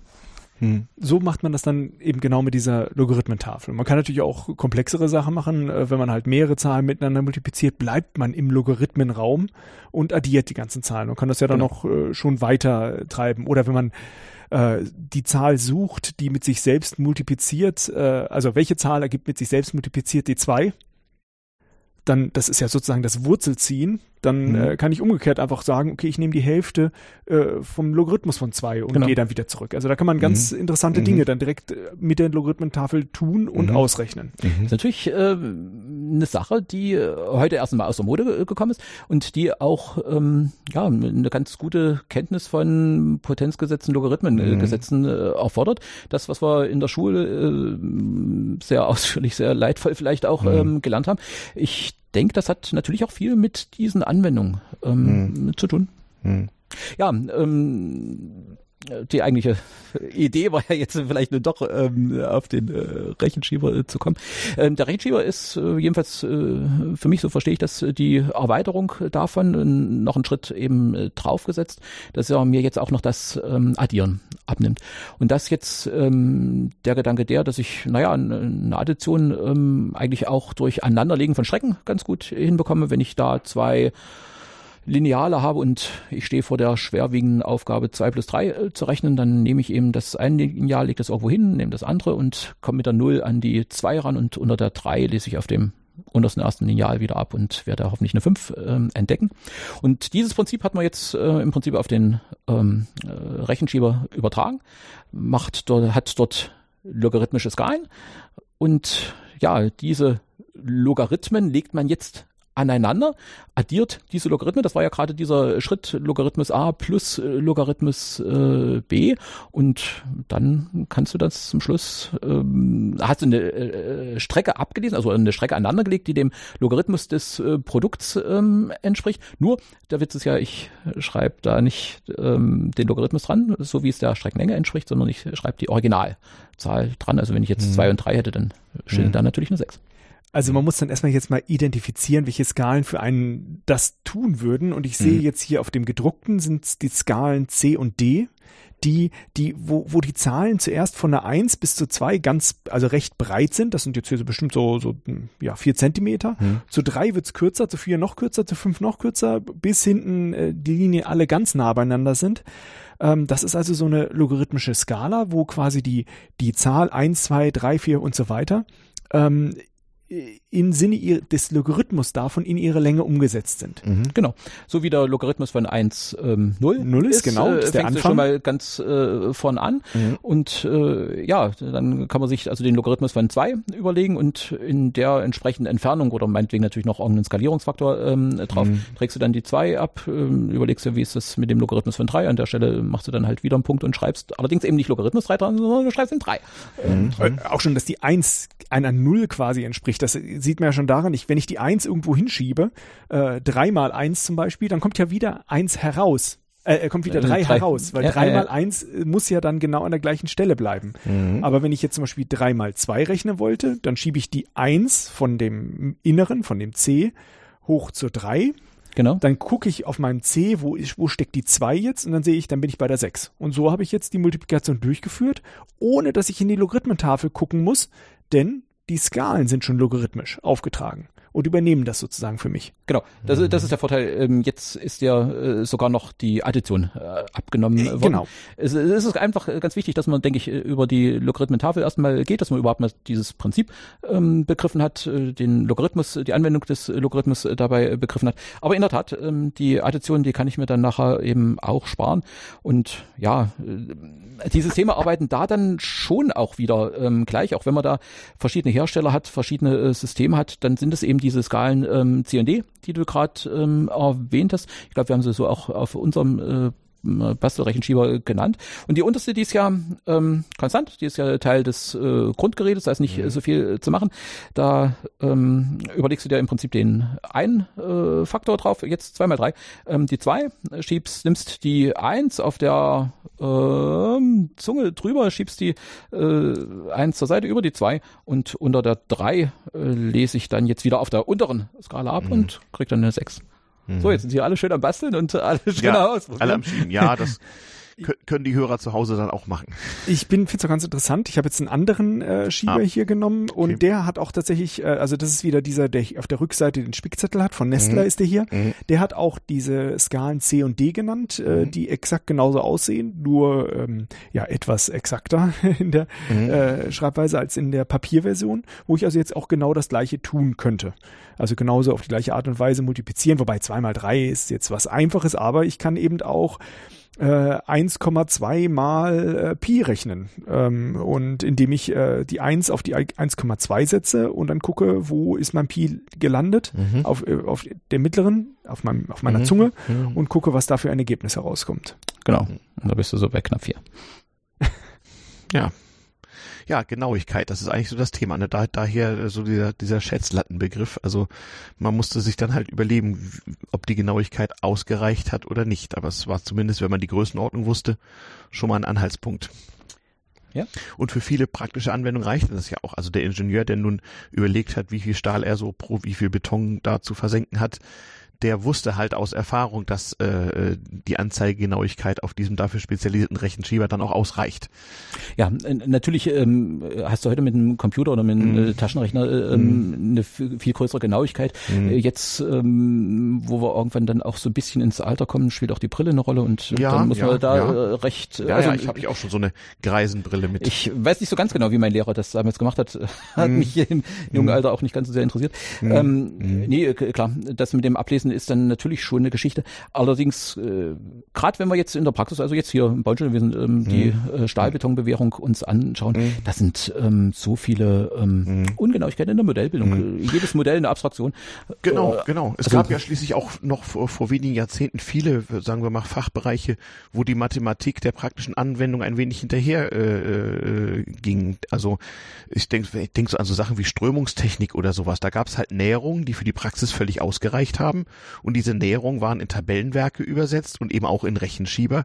Und damit hat man dann halt gerechnet ähm, und musste sich damit zufrieden geben, dass es da auch irgendwie eine Mathematik gibt, dass die aber irgendwie noch im, im Werden ist irgendwie. Also. Ja, also an der Ungenauigkeit, die ich jetzt mit dem mhm. Rechenschieber noch mhm. reinkomme, daran scheitert es jedenfalls ganz gewiss nicht. Nee, genau, genau. Also für den Ingenieur hat es dann noch irgendwann einfach genügt, weil für die Praxis reicht es für den Kaufmann genauso. Also irgendwann die, die Genauigkeit von dem Hundertstel Pfennig war irgendwann nicht mehr entscheidend. Ne? Und ähm, so, so ähnlich dann wahrscheinlich auch beim, beim, beim Brückenbaustahl im Kilobereich ist es dann egal. So, aber was ich jetzt auch äh, sich gerade, wo wir mhm. auf die Genauigkeit kommen, mhm. gerade sich für mich erklärt ist, äh, ja, auf dem Papierschieber haben wir die Skala C und D und da habe ich mich natürlich gefragt, ja, wo mhm. ist denn die Skala A und B? Aber der Nestler Rechenschieber hat mir das jetzt beantwortet. A und B gab es wohl zuerst und häufiger. Äh, der geht einfach nicht von 1 bis 10, sondern von 1 bis 100. Mhm. Und äh, damit kann man mit ein wenig weniger Arbeit beim Überschlagen rechnen. Mhm. Ich muss weniger mich um die Nullen mhm. kümmern, habe aber den Nachteil, also das ist quasi das große einmal eins mhm. sozusagen. Ich habe aber den Nachteil, dass natürlich die Genauigkeit geringer wird, weil ich äh, hier dies, die, jetzt nicht mehr die 0,001 Werte ablesen kann, sondern dementsprechend teilweise am Ende nur noch die Einer. Also wenn ich ab 80 habe ich nur noch 81, 82, wogegen ich beim äh, beim Logarithmus, der von 1 bis 10 geht, äh, mhm. 9, 0,05 noch ablesen kann. Und wahrscheinlich mhm. sogar genauer, wenn ich dahinter sehe, dass da nochmal so eine Spezialskala ist, die mir mhm. so Zwischenwerte auch noch liefert. Mhm. Ja, du hast natürlich recht, dass die äh, beiden da oben sind, A und B, und mit denen kannst du ganz prima multiplizieren. Ähm, eine andere Geschichte ist natürlich, dass äh, die noch mal ein bisschen anders ähm, angeordnet sind. Und zwar, die geben jetzt gerade die Quadrate ähm, der zu C und D an. Also wenn du jetzt auf äh, C die 2 einstellst, ja. ähm, dann wirst du oben auf der Skala A oder B, die sind ja identisch, wenn du mhm. an der Zunge nicht ähm, mhm. Gespielt das, ähm, gerade die Quadratzahl ablesen. Ah, mhm. da, hat man schon eine Kombination, jetzt wenn man nicht C und D zueinander benutzt, sondern mhm. C äh, und D zu B oder C zu A. Also es sagt D und A. Ähm, also das sind ja die beiden Festen. Ja, genau, genau. Mhm. Ja, also genau, an, da, da ist jetzt die Zunge egal, die kannst du rausschmeißen. Ähm, es ist gerade äh, genau, überhaupt kein genau. Thema. Ähm, dann siehst du oben gerade die Quadratzahlen äh, dran. Ja, also man kann mit A und B rechnen oder wenn man halt, äh, das ist sehr interessant, wenn man dann Klar. in der Rechnung merkt, es würde mir was bringen, äh, in der Rechnung noch zusätzlich ein Quadrat auszurechnen, hinten dran oder mit einem Wert dazwischen oder weil ich noch eine Wurzel ziehen möchte, würde ich halt entweder auf der quadrierten Seite rechnen oder auf der Wurzelseite rechnen oder, und dazu brauchen wir wahrscheinlich diesen, äh, den, den Schieber oben drauf noch, wenn ich jetzt, normalerweise würde ich ja C und D aneinander anlegen, jetzt möchte ich aber D an B anlegen dann könnte ich die, äh, weil die ja nun nicht direkt beieinander liegen, mit diesem Schieber, den ich da drüber habe, genau wieder exakt aufeinander bekommen, was natürlich nicht so leicht ist, wenn sie genau. weiter auseinander sind. Ja, ja, ja. Äh, ist richtig. Äh, übrigens ist äh, ähm, der ähm, Schieber, also ähm, der Läufer, wie habe ich Läufer. mit dem Namen ein bisschen geschrieben, ja. ähm, ist übrigens eine Erfindung von Newton. Oh. Also der hat sich nicht nur mit äh, fallenden Äpfeln beschäftigt, sondern der hat auch am äh, Rechenschieber seine mhm. äh, Spuren hinterlassen. Das alles ist ja eine jahrhundertelange mhm. äh, Entwicklungsperiode. Mhm. Äh, waren auch viele berühmte Uhrmacher damit beschäftigt. Die, die hatten halt die einschlägig äh, notwendigen Maschinen dafür. Aber ich glaube, wir haben gerade mhm. ganz interessante ähm, Stichworte zusammen. Ich mhm. bin mir nicht ganz sicher, ob wir jetzt so ein klein wenig ähm, ja das System verlieren, aber äh, sei es drum, wir haben äh, Abschweifen ist erlaubt. Genau, du hast gerade ganz hübsche Stichpunkte genannt. Also ähm, gib mir bitte noch mal kurz den Bastelrechenschieber, ob ja, wir da auch äh, ja, wir haben wir haben alles zusammen, ähm, das passt da so weit ähm, ganz gut. Und zwar ähm, da gibt es ja jetzt also die äh, Skalen äh, D und A. Mhm. Ähm, muss schnell bei mir schauen. Äh, D und B wäre es jetzt beim Bastelrechenschieber gewesen. Also, äh, also B gibt's auch. Ja, äh, das ist ja auch so eine Feinheit. Du kannst die Zunge rausnehmen, kannst die äh, gerade eben ah. rumdrehen, andersrum reinschieben. Mhm. Nicht eine Feinheit von uns, äh, um Himmels Willen nicht unsere Erfindung, ähm, aber eben auch das Ausnutzen von allen Ressourcen. Du, du mhm. gehst her und ähm, dann, dann schiebst du eben die Zunge da gerade mal andersrum äh, rein, kannst wieder äh, schicke neue äh, Dinge machen. Also ähm, da sind jetzt auf, äh, jetzt nehme ich Oh, was, was hat, äh, was haben eure geneigten Hörer so vor sich? Die haben jetzt vielleicht den Bastelrechenschieber, dann sage ich jetzt D und B dazu. Mhm. Also in D unten fest und die Zunge einfach in der Normalposition in der Mitte eingestellt, hast du unten die äh, Zahlen und oben die Quadratzahlen drüber. Also ich mache das jetzt mal mit zwei und vier, das ist gerade so schön einfach. Ähm, hast du zwei, kannst du jetzt auch noch mit dem Läufer drüber gehen mhm. ähm, und liest äh, als zwei Quadrat vier ab. Äh, Soweit so einfach. Ähm, aber jetzt gibt's eine ganz erstaunliche Feinheit Feinheit. Ich vermute mal, dass man die mir in der Schule auch gesagt hat, nur jetzt habe äh, ich das nicht mehr im Gedächtnis gehabt, ich habe das neu recherchieren müssen. Und zwar ähm, auf der Zunge seht ihr ähm, so einen kleinen roten Strich, mhm. links neben dem großen blauen, den du jetzt eigentlich äh, genommen ja, hast. Ja. Und zwar ist der um den Faktor ähm, Pi Viertel ähm, versetzt. Das heißt, ähm, dies, das, was du oben rausgekriegt hast, ähm, vier, zwei Quadrat, vier, ähm, wird jetzt äh, gerade nochmal, naja, da wird jetzt nochmal der Logarithmus von Pi Viertel abgezogen.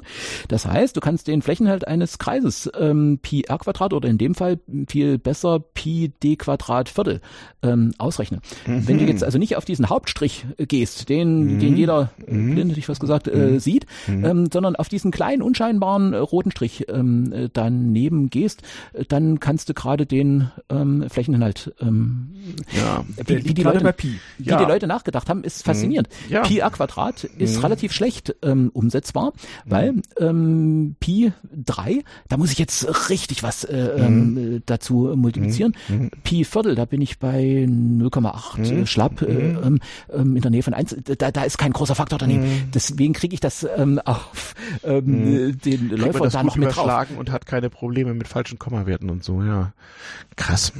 Hm. Also äh, das Ding äh, hat so viele naja, ähm, kleine ich, Ich erinnere mich gerade, neben der Logarithmentafel hatten wir natürlich auch das andere dünne Heftchen, wo dann diese ganzen Formeln, also das so mit, mit Inhalt von Kreisen, Kegeln, Kugeln, das hatte man noch auswendig zu wissen. Und wenn es schwieriger wurde, hatte man so ein Büchlein, wo man das dann nachschlagen konnte. Ja, Staffelwerk. Die, die, ja, die Formelsammlung, genau. die gibt's ja immer auch immer noch. Also die werden ja, ja auch ja. noch häufig benutzt, mhm. weil einfach man kann sich nicht alle nee, nee, ja, Zusammenhänge merken.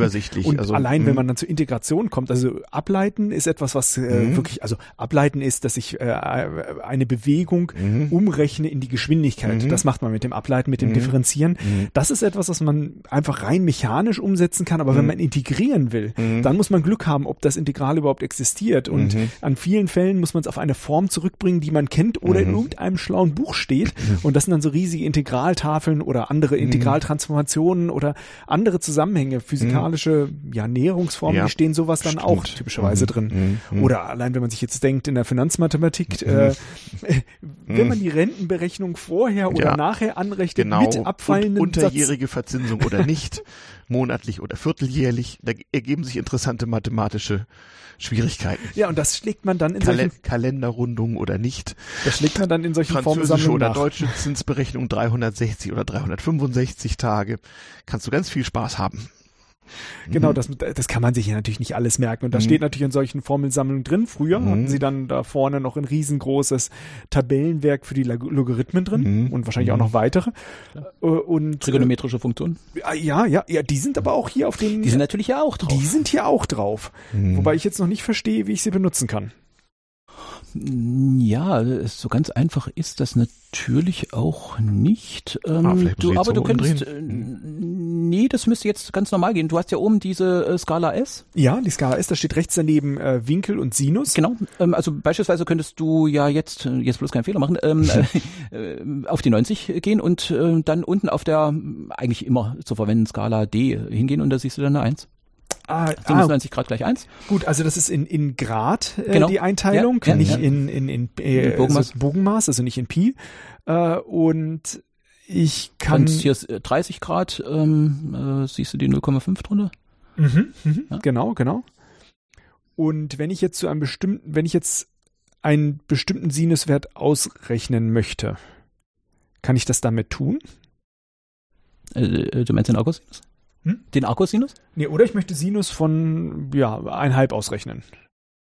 Also äh, Sinus von einhalb Pi, von Pi halbe, ähm, Äh, nee, das wäre ein bisschen Ja, anders. ja, er macht eben gerade äh, nie- von, von 45 Grad. 45, Na klar, äh, also du gehst oben auf der Skala S, Ja.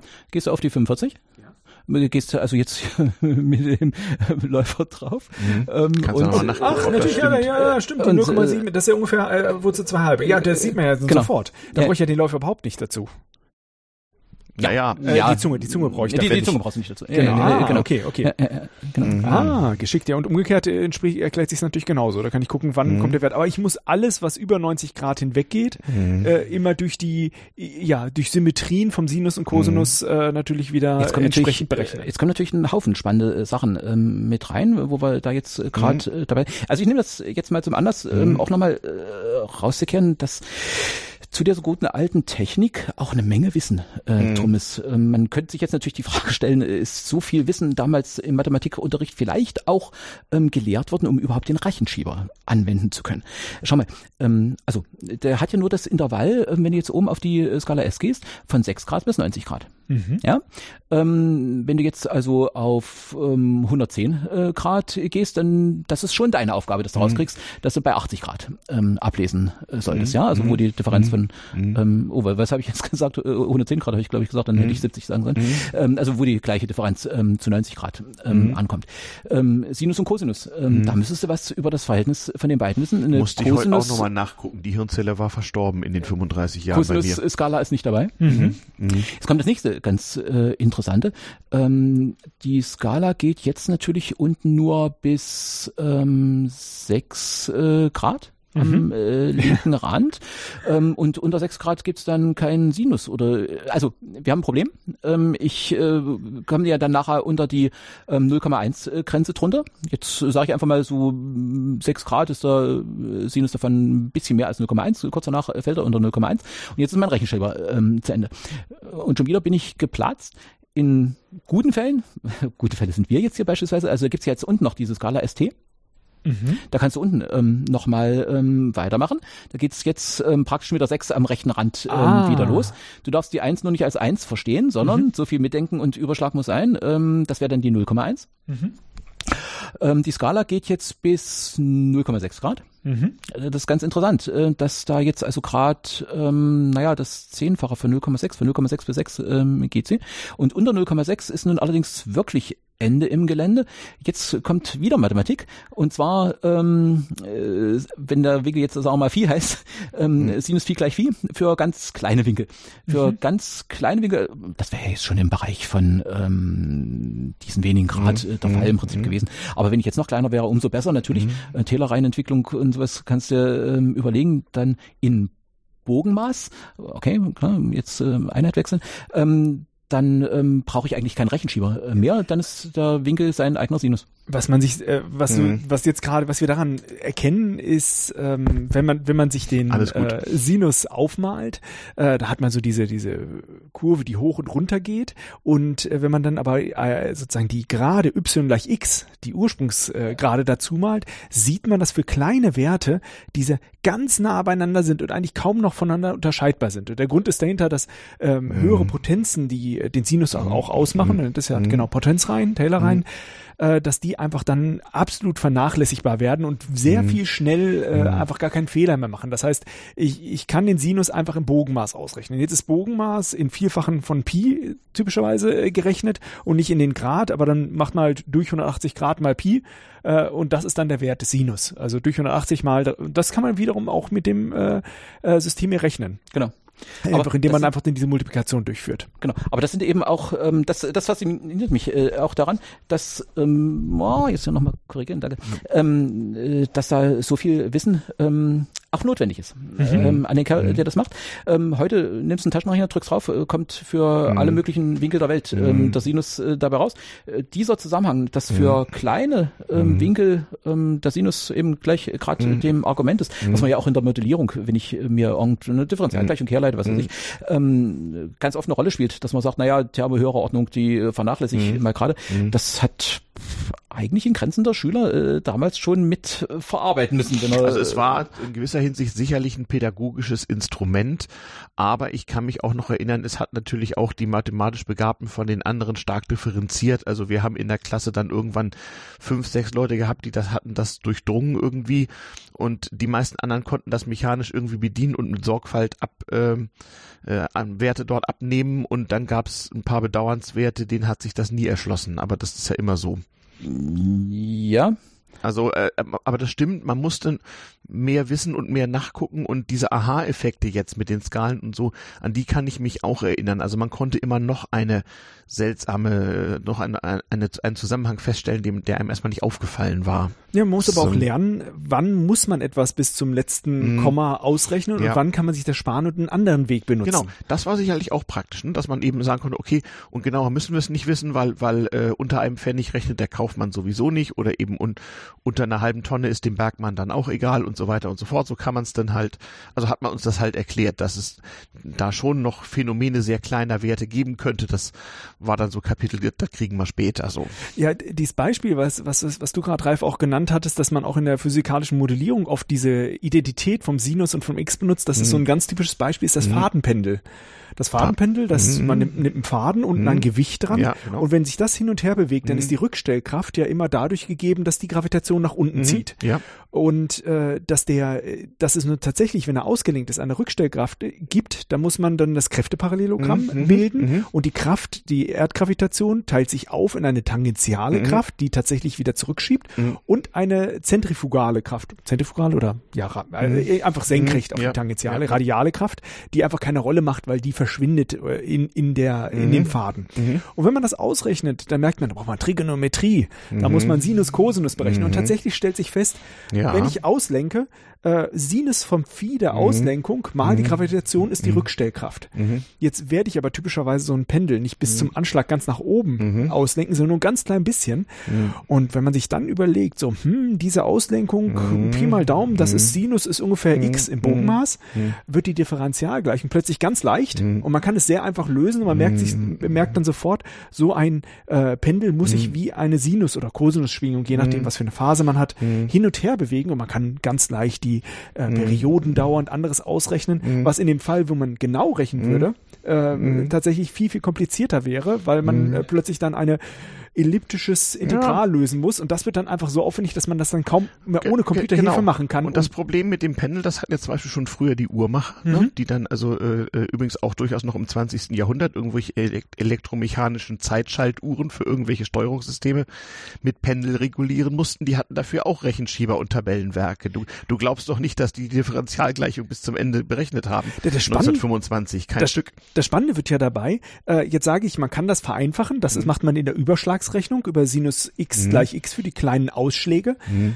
Nur wenn ich das dann aber doch genau wissen will mhm. und sage, jetzt muss ich diese Periodendauer mhm. entweder auf zwei Nachkommastellen mhm. genau haben oder auch für größere Ausschläge haben, mhm. dann muss ich plötzlich ähm, das ja numerisch rechnen, ganz mhm. komplizierte Gleichungen. Das macht man einmal. Ja, riesige Iterationsverfahren womöglich. Exakt. Aber die, das macht man einmal, schreibt sich mhm. das in Tabellenwerke früher rein.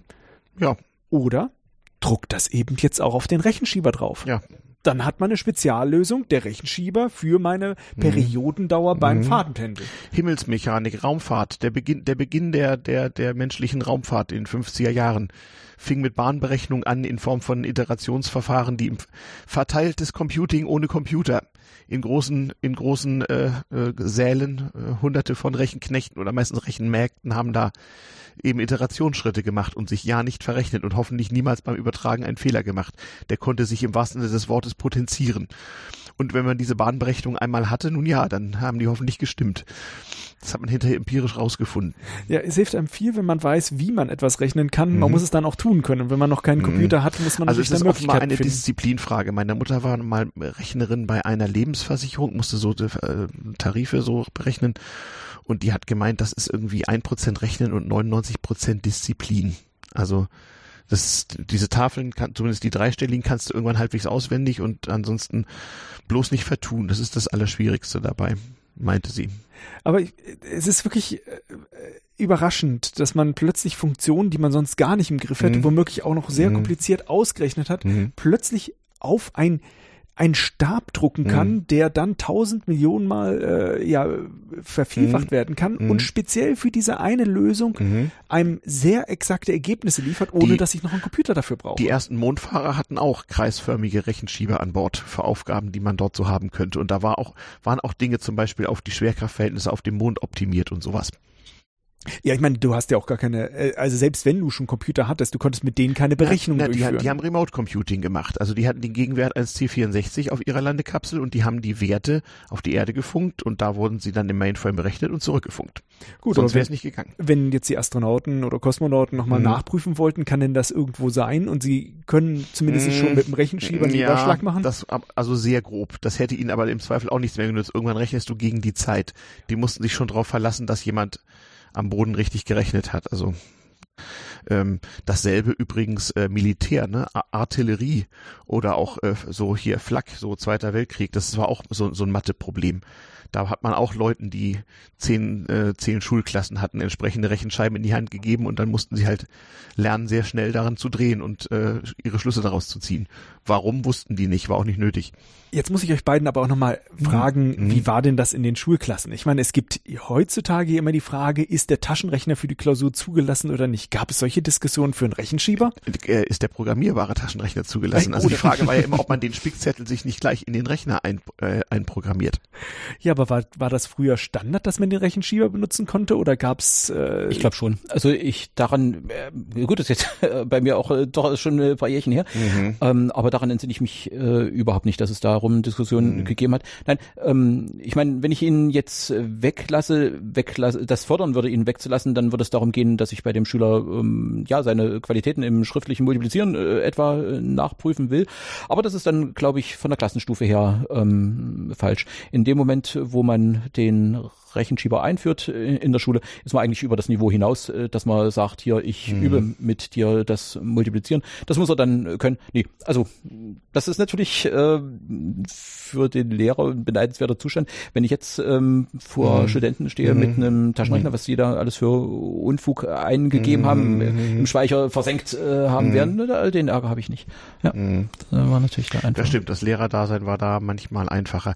Nein, also das, das war erlaubt. Also Formelsammlung Rechnung, Logarithmentafel, Rechenschieber war erlaubt, wobei der Rechenschieber war der eigene, während die Tabellenwerke, die wurden ausgeteilt, damit man da nicht sich seinen Spielzettel ins Tabellenwerk schreibt. Richtig, ja. ja. So war das. Aber dann und dann hattest du eigentlich eine Aufgabe, wo du erstmal einfach intellektuell das, die Sache richtig angehen musstest. Und das war eigentlich auch bei der Bewertung schon mal die halbe Miete. Also wenn du dir richtig überlegt hast, wie würde ich das Problem denn lösen und das schon mal aufgeschrieben hattest, dann warst du schon mal einigermaßen safe. Für die, für die wirklich genaue mathematische Lösung gab es dann noch Punkte obendrauf, aber wichtig war erstmal, dass du das Problem intellektuell richtig verstanden hast und die richtigen Werkzeuge in der richtigen Reihenfolge angewendet hast. Und dann, also insoweit war es dann mehr eine Denkschulung so und nicht so sehr eine Rechenaufgabe. Aufgabe, also zumindest in höheren Klassen. Ne? Ähm, und wenn man sich dann, also das insoweit war schon fair, also wenn man sich dann, ja, es war oft auch Zeitmangel, ne? Und Mathelehrer sagt noch gerne, hier Leistung ist Arbeit durch Zeit, Anleihe aus der Physik und so, ne? Und dann war, warst du am Ende in der Crunch-Time von deiner Aufgabe. Wenn du dich dann um eine Zehnerstelle verrechnet hattest, war das jetzt nicht alles, alles nichts mehr wert. So war das nicht, ne? Also, ja, wobei wir genau jetzt äh, nebenbei äh, gesagt bei einem interessanten äh, Punkt sind, ähm, gerade so Richtung Überschlag, oder du hast vorhin ähm, mal gesagt, ich multipliziere 1,2 mal Pi, äh, glaube ich.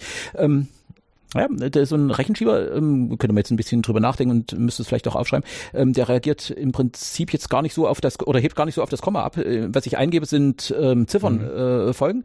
Und ähm, die Stellung des Kommas, die muss ich mir vollständig eigenverantwortlich ähm, überlegen. Mhm. Das, ich denke mal, das äh, sieht man dann natürlich heute auch den ähm, ein bisschen älteren Leuten, die eben auch mit Rechenschieber groß geworden sind, an, mhm. dass sie beständig mit einem ähm, Überschlag äh, bei der Hand sind. Ja. Da, wo ich vielleicht sonst bei einem modernen jungen Menschen äh, schnell einen Rechen, äh, einen Taschenrechner gezeigt bekomme und hier, mhm. äh, guck doch äh, an, mhm. was da draufsteht, äh, der hat's rausgekriegt, das muss das richtige Ergebnis, das, ist einfach jetzt die mhm. Wahrheit.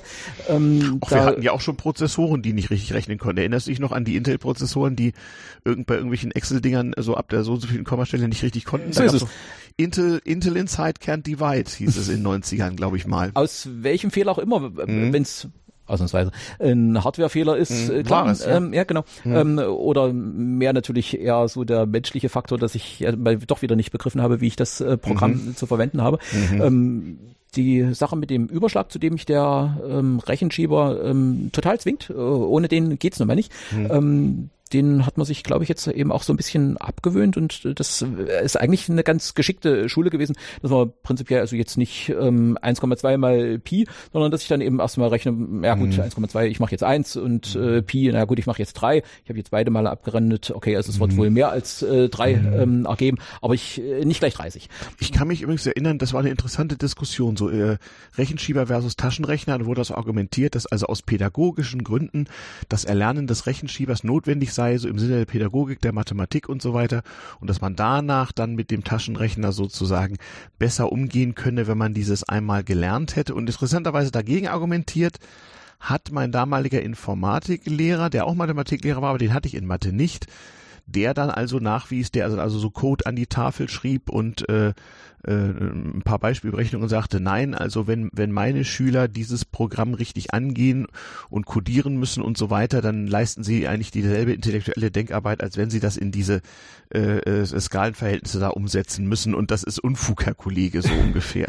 Man muss aber jetzt wirklich unterscheiden. Äh, das eine ist ja, dass ich ein fertiges Programm benutze im Taschenrechner mhm. oder dass ich in diese wundervolle Situation komme, mir selbst mal Gedanken darüber machen zu können, ja, wie, kann ich, wie kann ich einen Algorithmus umsetzen? Ah, also die meisten Hörer dieses äh, Podcasts, also wenn es damals TM ist, äh, sind, haben ja irgendwie was mit Computern zu tun, jedenfalls dem Feedback nach. Ähm, und ähm, na, ich meine, jeder von uns hat doch schon mal irgendwas geschrieben, was ihm außer Kontrolle geraten ist. Man muss das eben dann dann doch tatsächlich wissen oder sich bei der Gelegenheit nochmal aneignen oder äh, ähm, ja in Erinnerung rufen.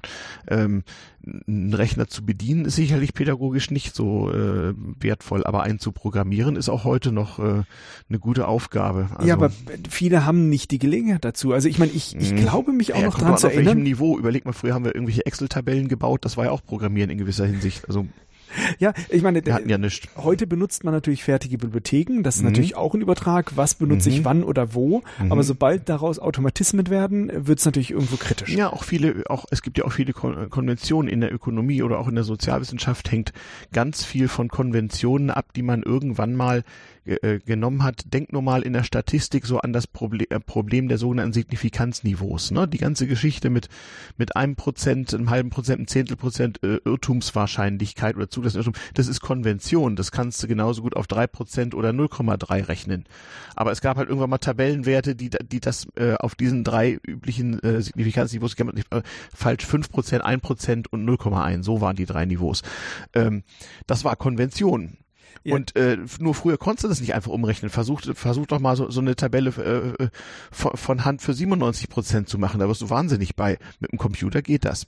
Gut, also dafür gibt's dann auch Tabellen, die wiederum Aber das darstellen. Solche technischen Konventionen haben sich dann in ganze Wissenschaftsbereiche fortgesetzt. Es war immer eine Konvention, ob in der Pharmazie oder in der empirischen Sozialforschung, dass irgendwann äh, etwas als statistisch abgesichert äh, galt, wenn das Signifikanzniveau 99 Prozent oder äh, ein Prozent umgekehrt Das Problem, also. das man dabei hat, ist, wenn man, also mehrere Probleme mhm. gibt's da, aber ein Problem mhm. ist, wenn das zehnmal gemacht wird, mhm und womöglich und man annimmt, diese ganzen Dinge sind unabhängig voneinander mhm. und dass diese Annahme stimmt nicht, mhm.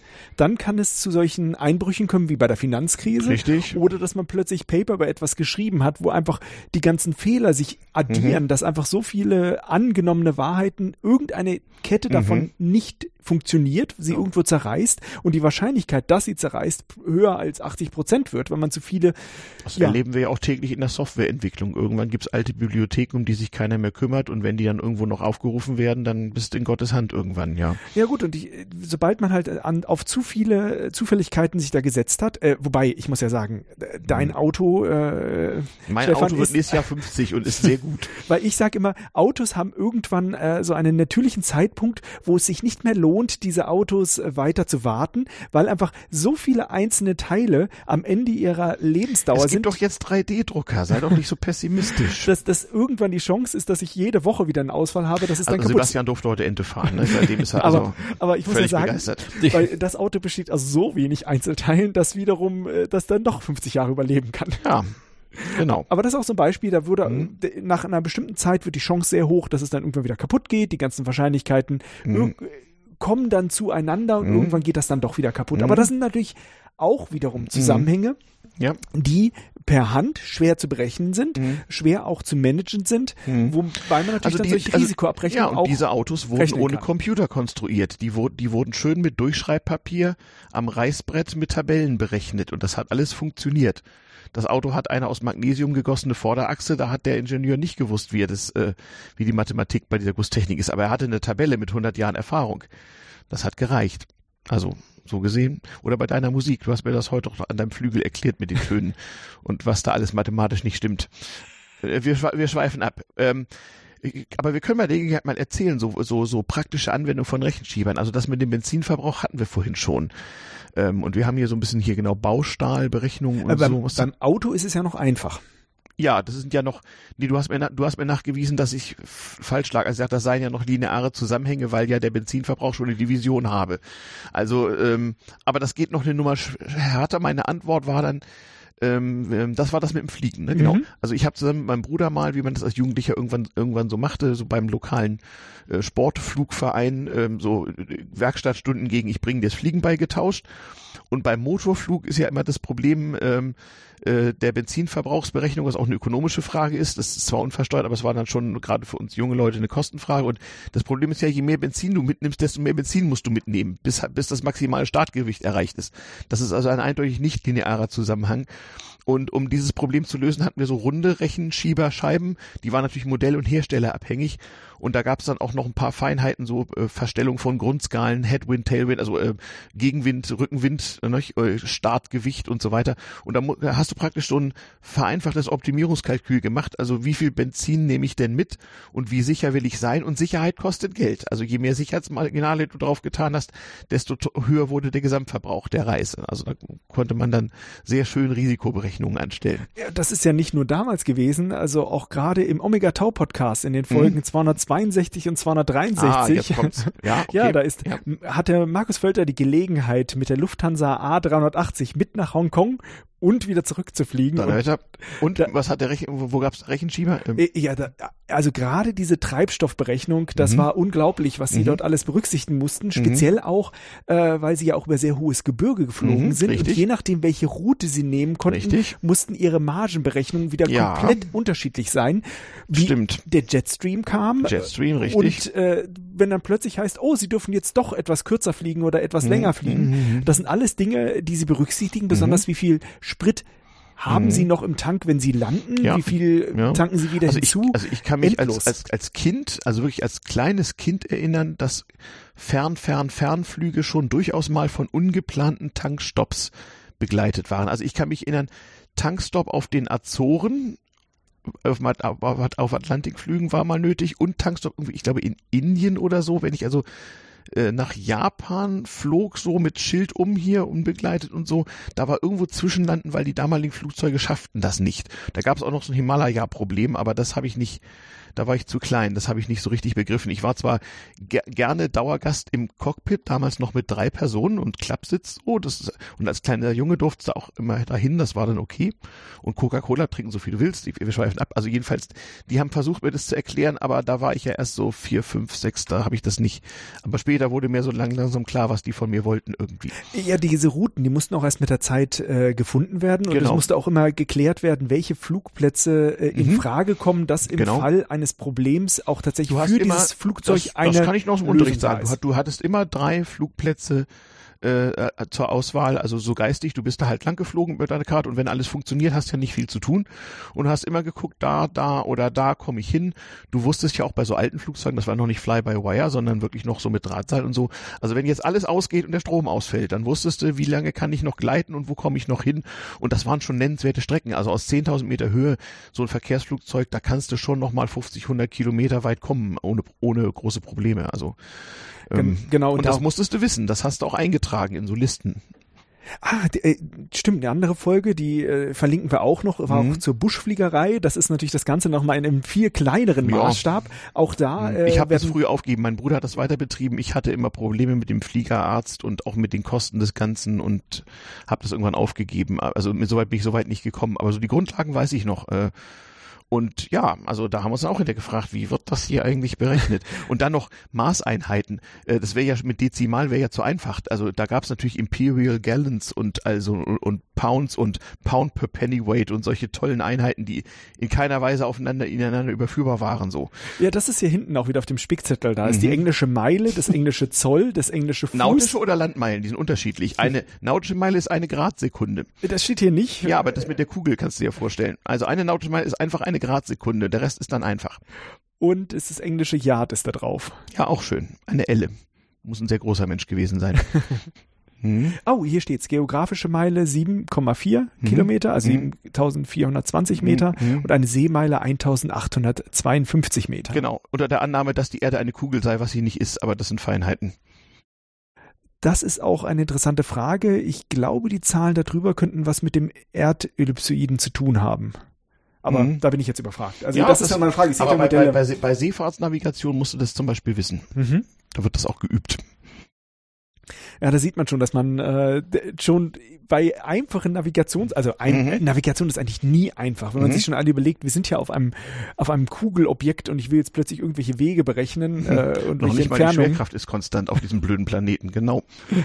Das wird sehr, sehr schnell sehr Mhm. kompliziert. Ja. Aber das ist, finde ich, einfach ein sehr faszinierendes Element an so einem Rechenschieber, dass quasi beliebige Funktionen darauf abgebildet können, äh, abgebildet werden können, die Mhm. vielleicht sehr kompliziert berechnet werden mussten, Mhm. aber dann auf Handgriff abrufbar sind. Selbst wenn es Lösungen von Optimierungsaufgaben sind, Mhm. wie äh, Flugbenzin, Mhm. das natürlich selbst auch noch wieder transportiert werden Mhm. muss. Das macht ja Mhm. bei den Flugzeugen einige Tonnen teilweise Ja, aus, ja. bei den großen, Ja, dass das einen signifikanten Anteil nachher Mhm. von dem weiteren Verbrauch hat. Aber ja, gar keine Frage. Darum wird ja auch Gepäck gewogen und so.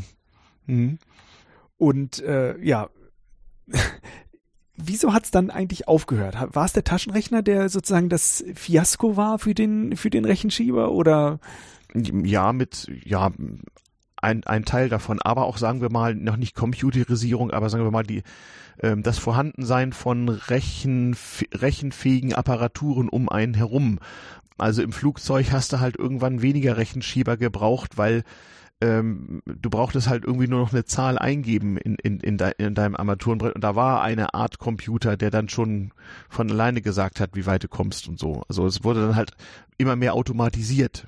Ja, und du musstest nur noch zu Dokumentationszwecken vielleicht so eine Verbrauchsberechnung irgendwo in Formular eintragen, abreißen und beim Abflug irgendwem geben oder so. und man sieht da natürlich nicht mehr, was sich da drin abspielt. Nee, genau. Außer, das äh, kam ja in der Freakshow 222 drin vor, äh, Mhm. der Megaprozessor. Das ist, Mhm. ich glaube, beim Bletchley Park, dort bei einem Bei Museum. Bletchley mit L. Bletchley. Bletchley Park. Mhm. Äh, da gibt es wohl einen Prozessor, äh, der tatsächlich jeden Zustand über eine LED darstellt, dass man wirklich jedes Mhm. Bit, jede Schaltung Gibt's dabei verfolgen kann. YouTube-Video. Wir werden das verlinken in den Ja. Show Notes. Musst du noch, musst du noch in den, in den Pad reinkippen. Ja, natürlich, Mhm. natürlich. Ja, ja. und Äh, da kommt das zusammen, aber wir kommen auch wieder ganz zurück zu unserem Anfang.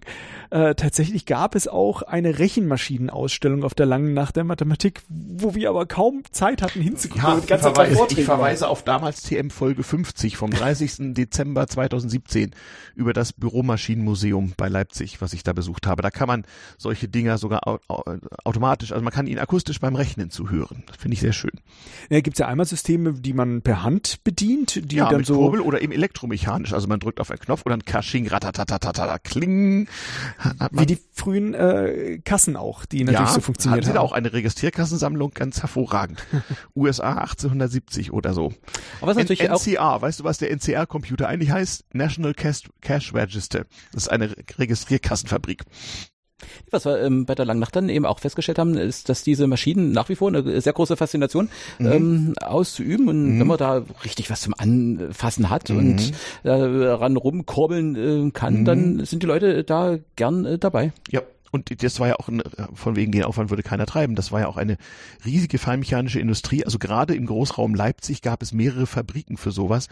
Und so eine komplizierte mechanische Rechenmaschine kostete so zu Kaisers Zeiten mehrere tausend Goldmark.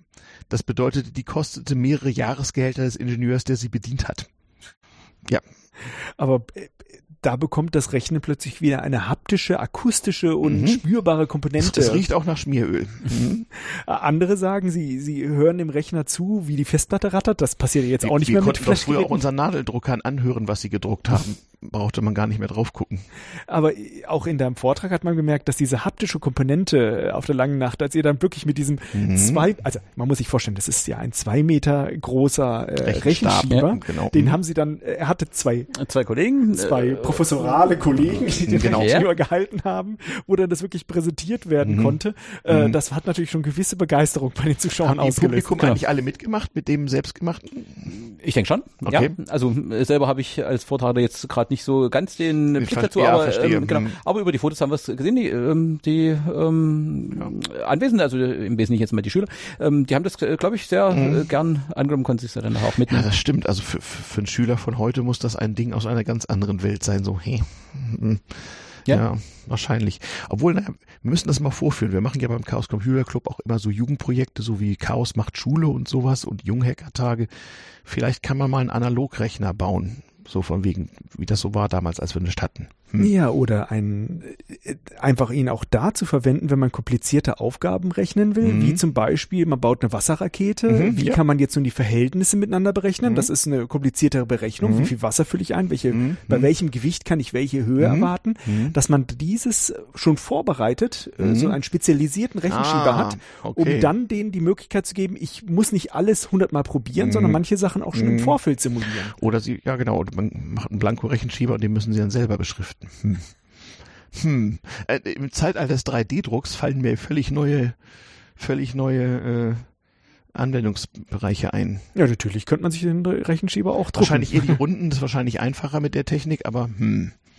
Ja. Ja, klar, ist es mit dem Rund, ähm, es hat vielleicht seinen Vorteil, wo, wobei, also ähm, der, der Standardrechner ist äh, so was äh, Lineares mm. wie mhm. hier. Ja, weil das auch so von der von der Denke her, diese Linearität ist äh, wahrscheinlich ja. irgendwie einfacher. Das Aneinanderlegen von Strecken, so, mm. so wie wir es vorhin mit äh, mhm. der Addition der Logarithmen hatten. Mhm. Da, Während diese Scheiben hier im Flugzeug, die waren noch extra so gemacht, also Anfangszeit der Fliegerei, dass du die also mit dicken Handschuhen auch noch so bedienen können musstest. Alles ein bisschen grob schlechtig so, mit Raste so. Ja.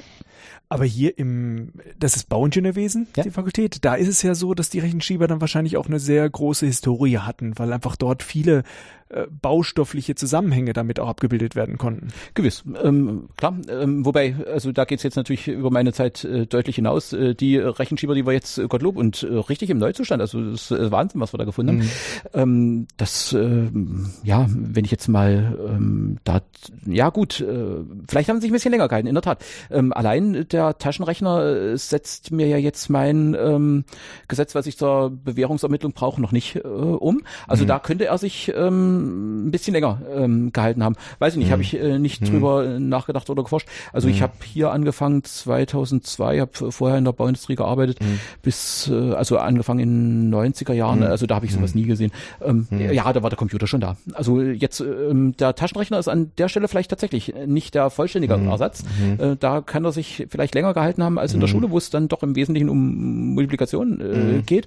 Ähm, aber natürlich, der Computer schießt dann äh, nachher ab. Ja, ich meine, wenn ich mir jetzt überlege, ich habe äh, hab vielleicht einen Beton in der Herd, also Beton, Beton, wenn der benutzt wird, Stahlbeton, gibt es einmal natürlich die Version, wenn er komplett neu ist und das ist ja nicht, wie er normalerweise funktioniert, sondern er ist ja immer leicht brüchig.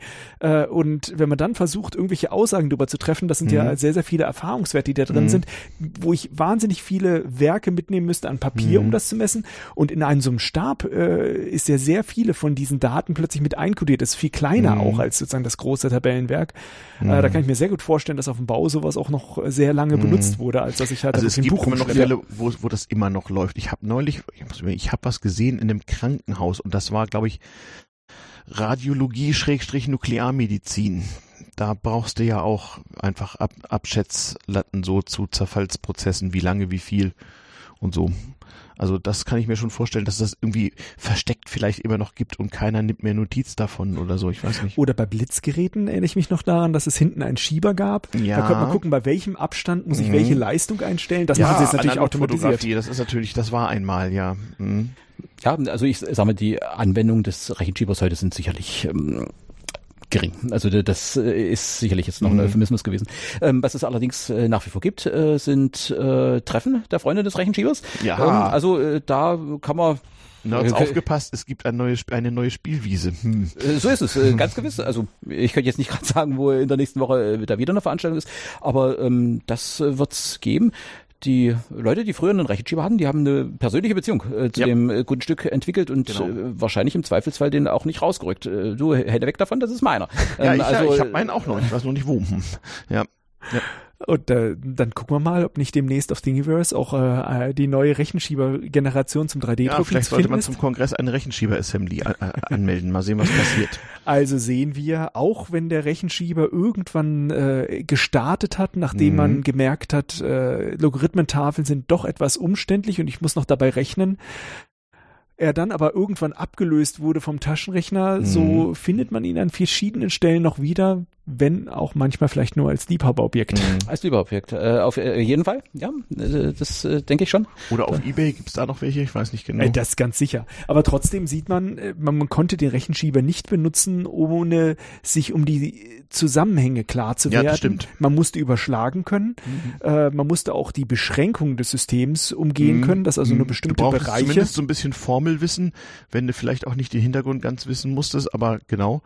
Auch so bei Trigonometrie, wo es es da auch so ein bisschen, bisschen für, umsetzen können. ist für einen Didaktiker bestimmt ähm, ein sehr Ja. interessantes äh, Problem. Was haben wir damals in der Schule äh, gelehrt, ähm, Mhm. um eben auch gerade mit dem Rechenschieber umgehen zu können? Mhm. Was, also wenn ich es jetzt mal Mhm. bös formuliere, obwohl es eigentlich gegen meine eigenen Mhm. Intentionen geht, äh, dann lernen wir sicherlich in der Schule oder jetzt auch hier an der Hochschule Mhm. ähm, noch Dinge, die wir vielleicht, auf denen wir vielleicht gar nicht so ähm, rumreiten müssten, weil, Mhm. ähm, naja, vor allem, oder vieles war vielleicht äh, dazu gedacht, um nachher ähm, Rechenschieber ähm, richtig ja, ähm, Fahrt gut Fahrtabhängigkeiten. Wie du, du erwähntest umgehen vorhin die. Finanzkrise, also in der Ökonomie hat es das gegeben. Da haben sich Buchhaltervereinfachungsregelungen verselbstständigt, wurden nicht mehr hinterfragt, falsch interpretiert und dann hatten wir irgendwann den Salat. Shareholder Value oder sowas. Ne? Also oder einer hat's halt ausgereizt, also äh, eins von beiden. Wir schweifen ab, aber das ist völlig, das ist völlig okay. Das ist ein sehr interessantes Problem übrigens.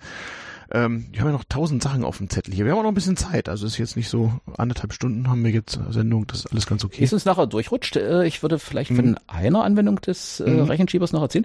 Mhm. Ähm, Im Wesentlichen haben wir äh, gesagt, der ist äh, da zum Multiplizieren, klar, Mhm. weil Multiplizieren nun mal schwieriger ist als Addieren. Und jetzt kommt ein ähm, ganz netter Witz. Mhm. Ähm, das, äh, das Einfache, das vermeintlich Einfache, das Addieren, das kann er also nun nicht. Mhm. Und äh, ja, nee, kann er nicht. Ähm, Wäre vielleicht das Argument, das kannst du ja selber, das ist ja das, Mhm. was du ähm, eben auch überhaupt mit der Logarithmentafel Mhm. auch selber machen wolltest. Aber ähm, ein ernstes, ähm, in, ich habe jetzt äh, da ein paar Anleitungen studiert und ich, vielleicht ist es Nestler gewesen, keine Ahnung. Mhm. Ähm, der wird einem erklärt, wie man mit einem äh, Rechenschieber auch noch addieren kann. Mhm. Jetzt erfordert es natürlich äh, von den Hörern ein bisschen ja, Mhm. äh, Vorstellungsvermögen. Also wenn ich, sagen wir mal, zwei Zahlen x plus y äh, miteinander addieren äh, soll, Mhm. dann würde ich das vielleicht mal mit ähm, y erweitern, Mhm. also Klammer drum, Mhm. ähm, mit y erweitern.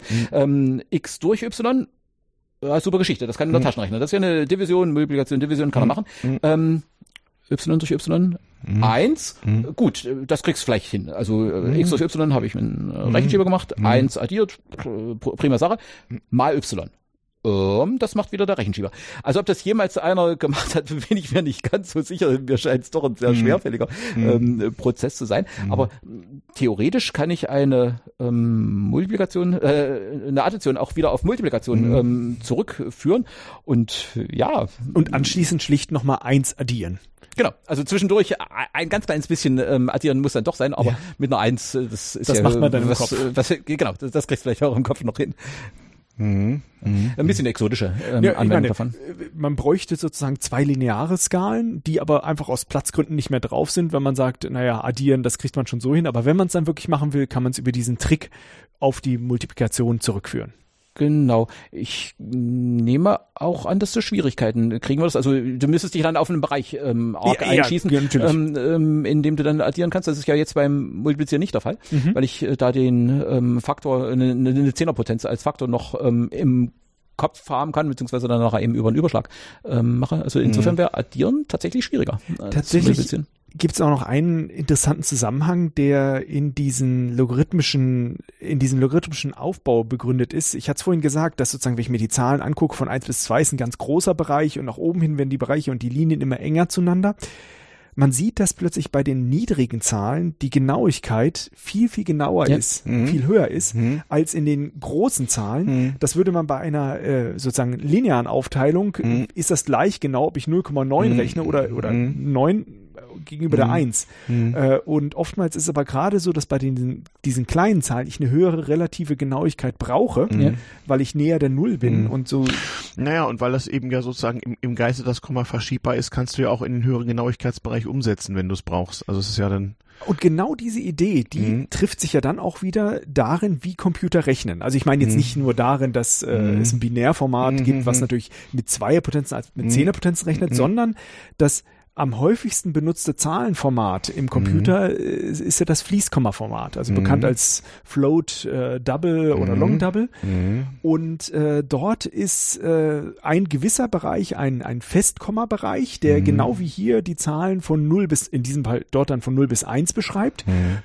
plus dann einen exponentiellen Anteil, ein, z- in diesem Fall 2 hoch irgendetwas, was eigentlich genau wieder dieser Logarithmentafel äh, auf dem äh, Rechenschieber entspricht, Mhm. äh, dass sozusagen alle Rechnungen darauf zurückgeführt werden. Es gibt den vorderen Festkommateil, Mhm. den man hier verschiebt und den Exponentialanteil. Mhm. Das ist genau das, was man im, hier in Zehnerstellen vorher durch die, äh, die Überschlagsrechnung machen Ja. würde, was dann auch der Rechner in diesem Fließkommaformat Mhm. tut. Das heißt, dort findet sich genau die Rechentechnik wieder, die man hier beim äh, Rechenschieber benutzt hat, nur dass der Computer auf diese Art sein Zahlenformat einfach unglaublich vergrößert.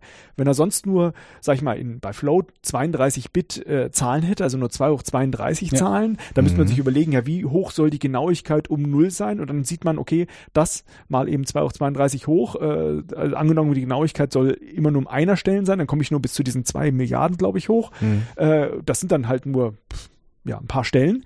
Äh, wenn ich aber hingegen Fließkommazahlen mache, dann Mhm. kann ich bis 100, 200 Stellen hochrechnen und auch rückwärts minus Mhm. 200 Stellen, also Ja. vom Komma Mhm. in die andere Richtung. Damit hat der Computer plötzlich gar kein Problem mehr, weil er das Mhm. Komma verschieben kann, fließend. Und das ist exakt diese Technik, die wir hier mit, der, mit den Logarithmentafeln Ja, oder am. Rechenschieber wiedererkennen. Mhm. Schön, sch- echt schön, so rund zusammengefasst. Gut. Ja, Ja, auf die Art und. Weise Ja. kommt das Ganze zurück äh, bei Ja. dem, was der Computer uns rechnet. Hast du eigentlich Zeit, das deinen Studenten so zu erzählen, oder? Weiß ja nicht.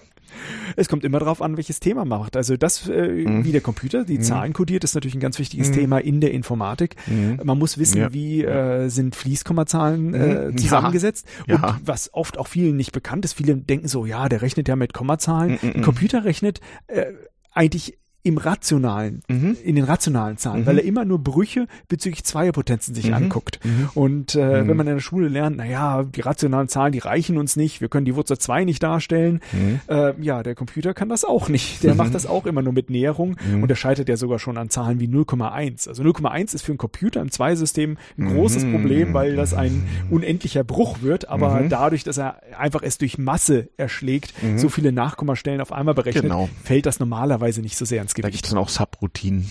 Mhm. Ja, oder man sagt, äh, man macht zwar eine Rechnung äh, Mhm. und man macht nachher nochmal eine Korrektur. Mhm. Und das ist so eine typische ing- ingenieurstechnische Mhm. äh, Herangehensweise. Ich kann Mhm. zwar so ein erstes Modell aufstellen, aber Mhm. viel wichtiger ist, dass ich danach nochmal iteriere, prüfe, ob man meine Modellannahmen erfüllt sind und damit nachrechne. Und damit kann man auch mit solchen Nachrechnungsmethoden auch solche Rechenschema-Aufgaben sicher äh, in beliebige Genauigkeiten heben, dass man sich anguckt, okay, ich habe etwas ausgerechnet, ich mache meine. Probe, ich gucke Mhm. mir die Differenz von meinem Ergebnis an und mache darüber noch eine Mhm. weitere Rechnung, dass ich meine Genauigkeit immer Mhm. weiterbringen kann. Das heißt, man kann mit noch erweiterten Rechentechniken auch aus dem Rechenschieber Genauigkeiten bis 10, 20 Stellen herausholen, wenn Mhm. man nur weiß, wie man es tut. Jo. Und dementsprechend mehr aufschreibt. Ja, genau, das stimmt. So, was haben wir denn hier noch alles auf dem Zettel? Lebensversicherung hatten wir, Raumfahrt hatten wir, Aerodramatik hatten wir so ansatzweise, Verbrauchsrechner im Auto. Ähm, wir haben noch ein bisschen Theorie. Äh, Sebastian, hast du ein bisschen Lust auf Theorie hier, auf, auf Herrn Euler und natürlichen Logarithmus und was am natürlichen Logarithmus natürlich ist? Ich kann dazu etwas erzählen. Also Du, das, das, das, das dachte ich mir. Also, ähm, jetzt wird es vielleicht ein klein wenig technisch. das, Ähm, das macht ja nichts. Äh, also, ne, liebe Hörer, ihr, es gibt ja eine Skip-Forward-Taste und so, aber jetzt, ne, dieses Bildungserlebnis wollte ich euch jetzt mal nicht vorenthalten.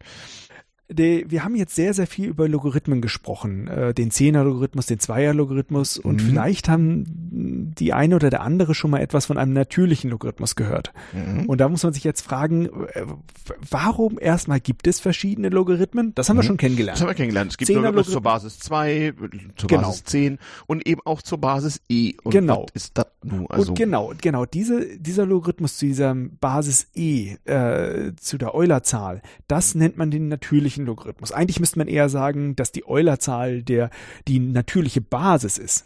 ah, Denn- ja, der Logarithmus ist ja der Exponent sozusagen. Ja, der Logarithmus ist sozusagen das, wie ich wieder zurückrechne vom, von der Genau. Exponentialfunktion. Ich will Genau. also, wenn ich 2 hoch äh, Genau. 17 also ich, rechne, Also wenn ich eingebe e hoch 1, dann kriege ich 2,7182881 Genau, das ist diese irgendwas. Ja. wo Mhm. kommt diese Zahl eigentlich her? Mhm. Und äh, erstmal fällt sie irgendwie vom Himmel, aber wenn man sich erstmal überlegt, was macht man denn alles mit solchen Funktionen? Mhm. Was macht man in der Wirklichkeit? Also zum Beispiel ein Mhm. Auto bewegt sich von Punkt A nach Punkt B. Mhm.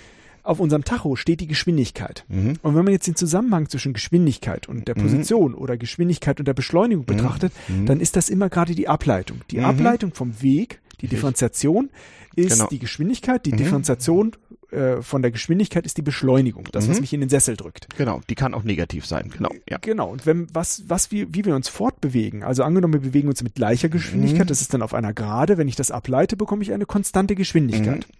Das heißt, ich kann mir Funktionen hernehmen Mhm. und diese ableiten, Mhm. differenzieren Mhm. und damit Geschwindigkeiten herausbekommen. Mhm. Und da sehe ich, wenn ich eine Gerade ableite, kriege ich eine Konstante raus. Mhm.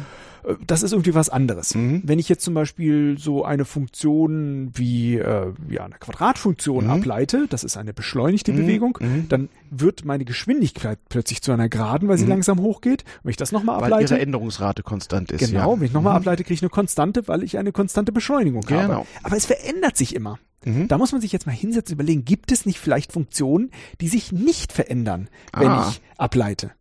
Oder den umgekehrten Prozess nennt man integrieren. Ja. Äh, Und da merkt man, dass die so, dass die Potenzfunktion, also 2 hoch oder Mhm. 10 hoch, Mhm. dass die das fast genau erfüllen. Wenn ich nämlich 10 hoch ableite, Mhm. bekomme ich wiederum eine 10 hoch Funktion Mhm. heraus, aber irgendeinen Faktor davor. Mhm. Ja. Bei 2 hoch auch, in die Mhm. andere Richtung. Mhm. Und dann merkt man, wenn ich eine bestimmte Zahl finde, Mhm. Mhm. diese 2,7 Mhm. noch was dort und da, diese Zahl potenziere und ich leite das ab und gucke mir das so Mhm. als Kurve an, dann verändert sich die Funktion nicht mehr. Diese Mhm. Funktion hat plötzlich eine ganz besondere Eigenschaft bezüglich dieser ja, natürlichen Art, dass wir Mhm. differenzieren und integrieren, wie wir unsere. Welt sehen. Äh, und dieser Zusammenhang tritt genau bei dieser Exponentialfunktion auf. Mhm. Den Grund, woher das kommt, kann man zum Beispiel auch sehen, das hattest du vorhin schon äh, genannt, Ralf, daran, dass diese Exponentialfunktion auch als eine Potenzreihe geschrieben werden kann, als ein Mhm. unendliches Polynom. Mhm. Das Polynom ist nämlich so geschrieben, dass ich 1, Mhm. also x hoch 0, Mhm. geteilt durch 0 Fakultät, das ist Mhm. 1, plus x durch 1 Fakultät, Mhm. plus x Quadrat durch 2 Mhm. Fakultät, plus x hoch 3 Und so hoch weiter, 3 und so weiter, Fakultät Ja, ja, und so genau. weiter. Wenn ich das jetzt differenziere, sieht man, dass so die Vorfaktoren, die Mhm. durchs Differenzieren Mhm. wegkommen, immer mit der Fakultät sich kürzen Mhm. und die Reihe plötzlich wieder gleich bleibt. Nur Mhm. der konstante Teil fällt, äh, fällt Mhm. weg. Mhm. Und genau wenn man diese Reihe auf, äh, diese Mhm. Reihe aufstellt, diese Ja. unendlich lange Potenzreihe, merkt man, das ist auch wiederum die Exponentialfunktion. Und wenn ich das eh ausrechnen will, Mhm. kann ich die einfach ausrechnen, indem ich 1 durch äh, nur, äh, 1 durch 1, Mhm. 2 durch 2 Mhm. plus 3 durch Mhm. 6 Mhm. Das Und sind so die weiter, Fakultäten ja. einfach aufaddiere, komme ich Mhm. zu dieser komischen Zahl e.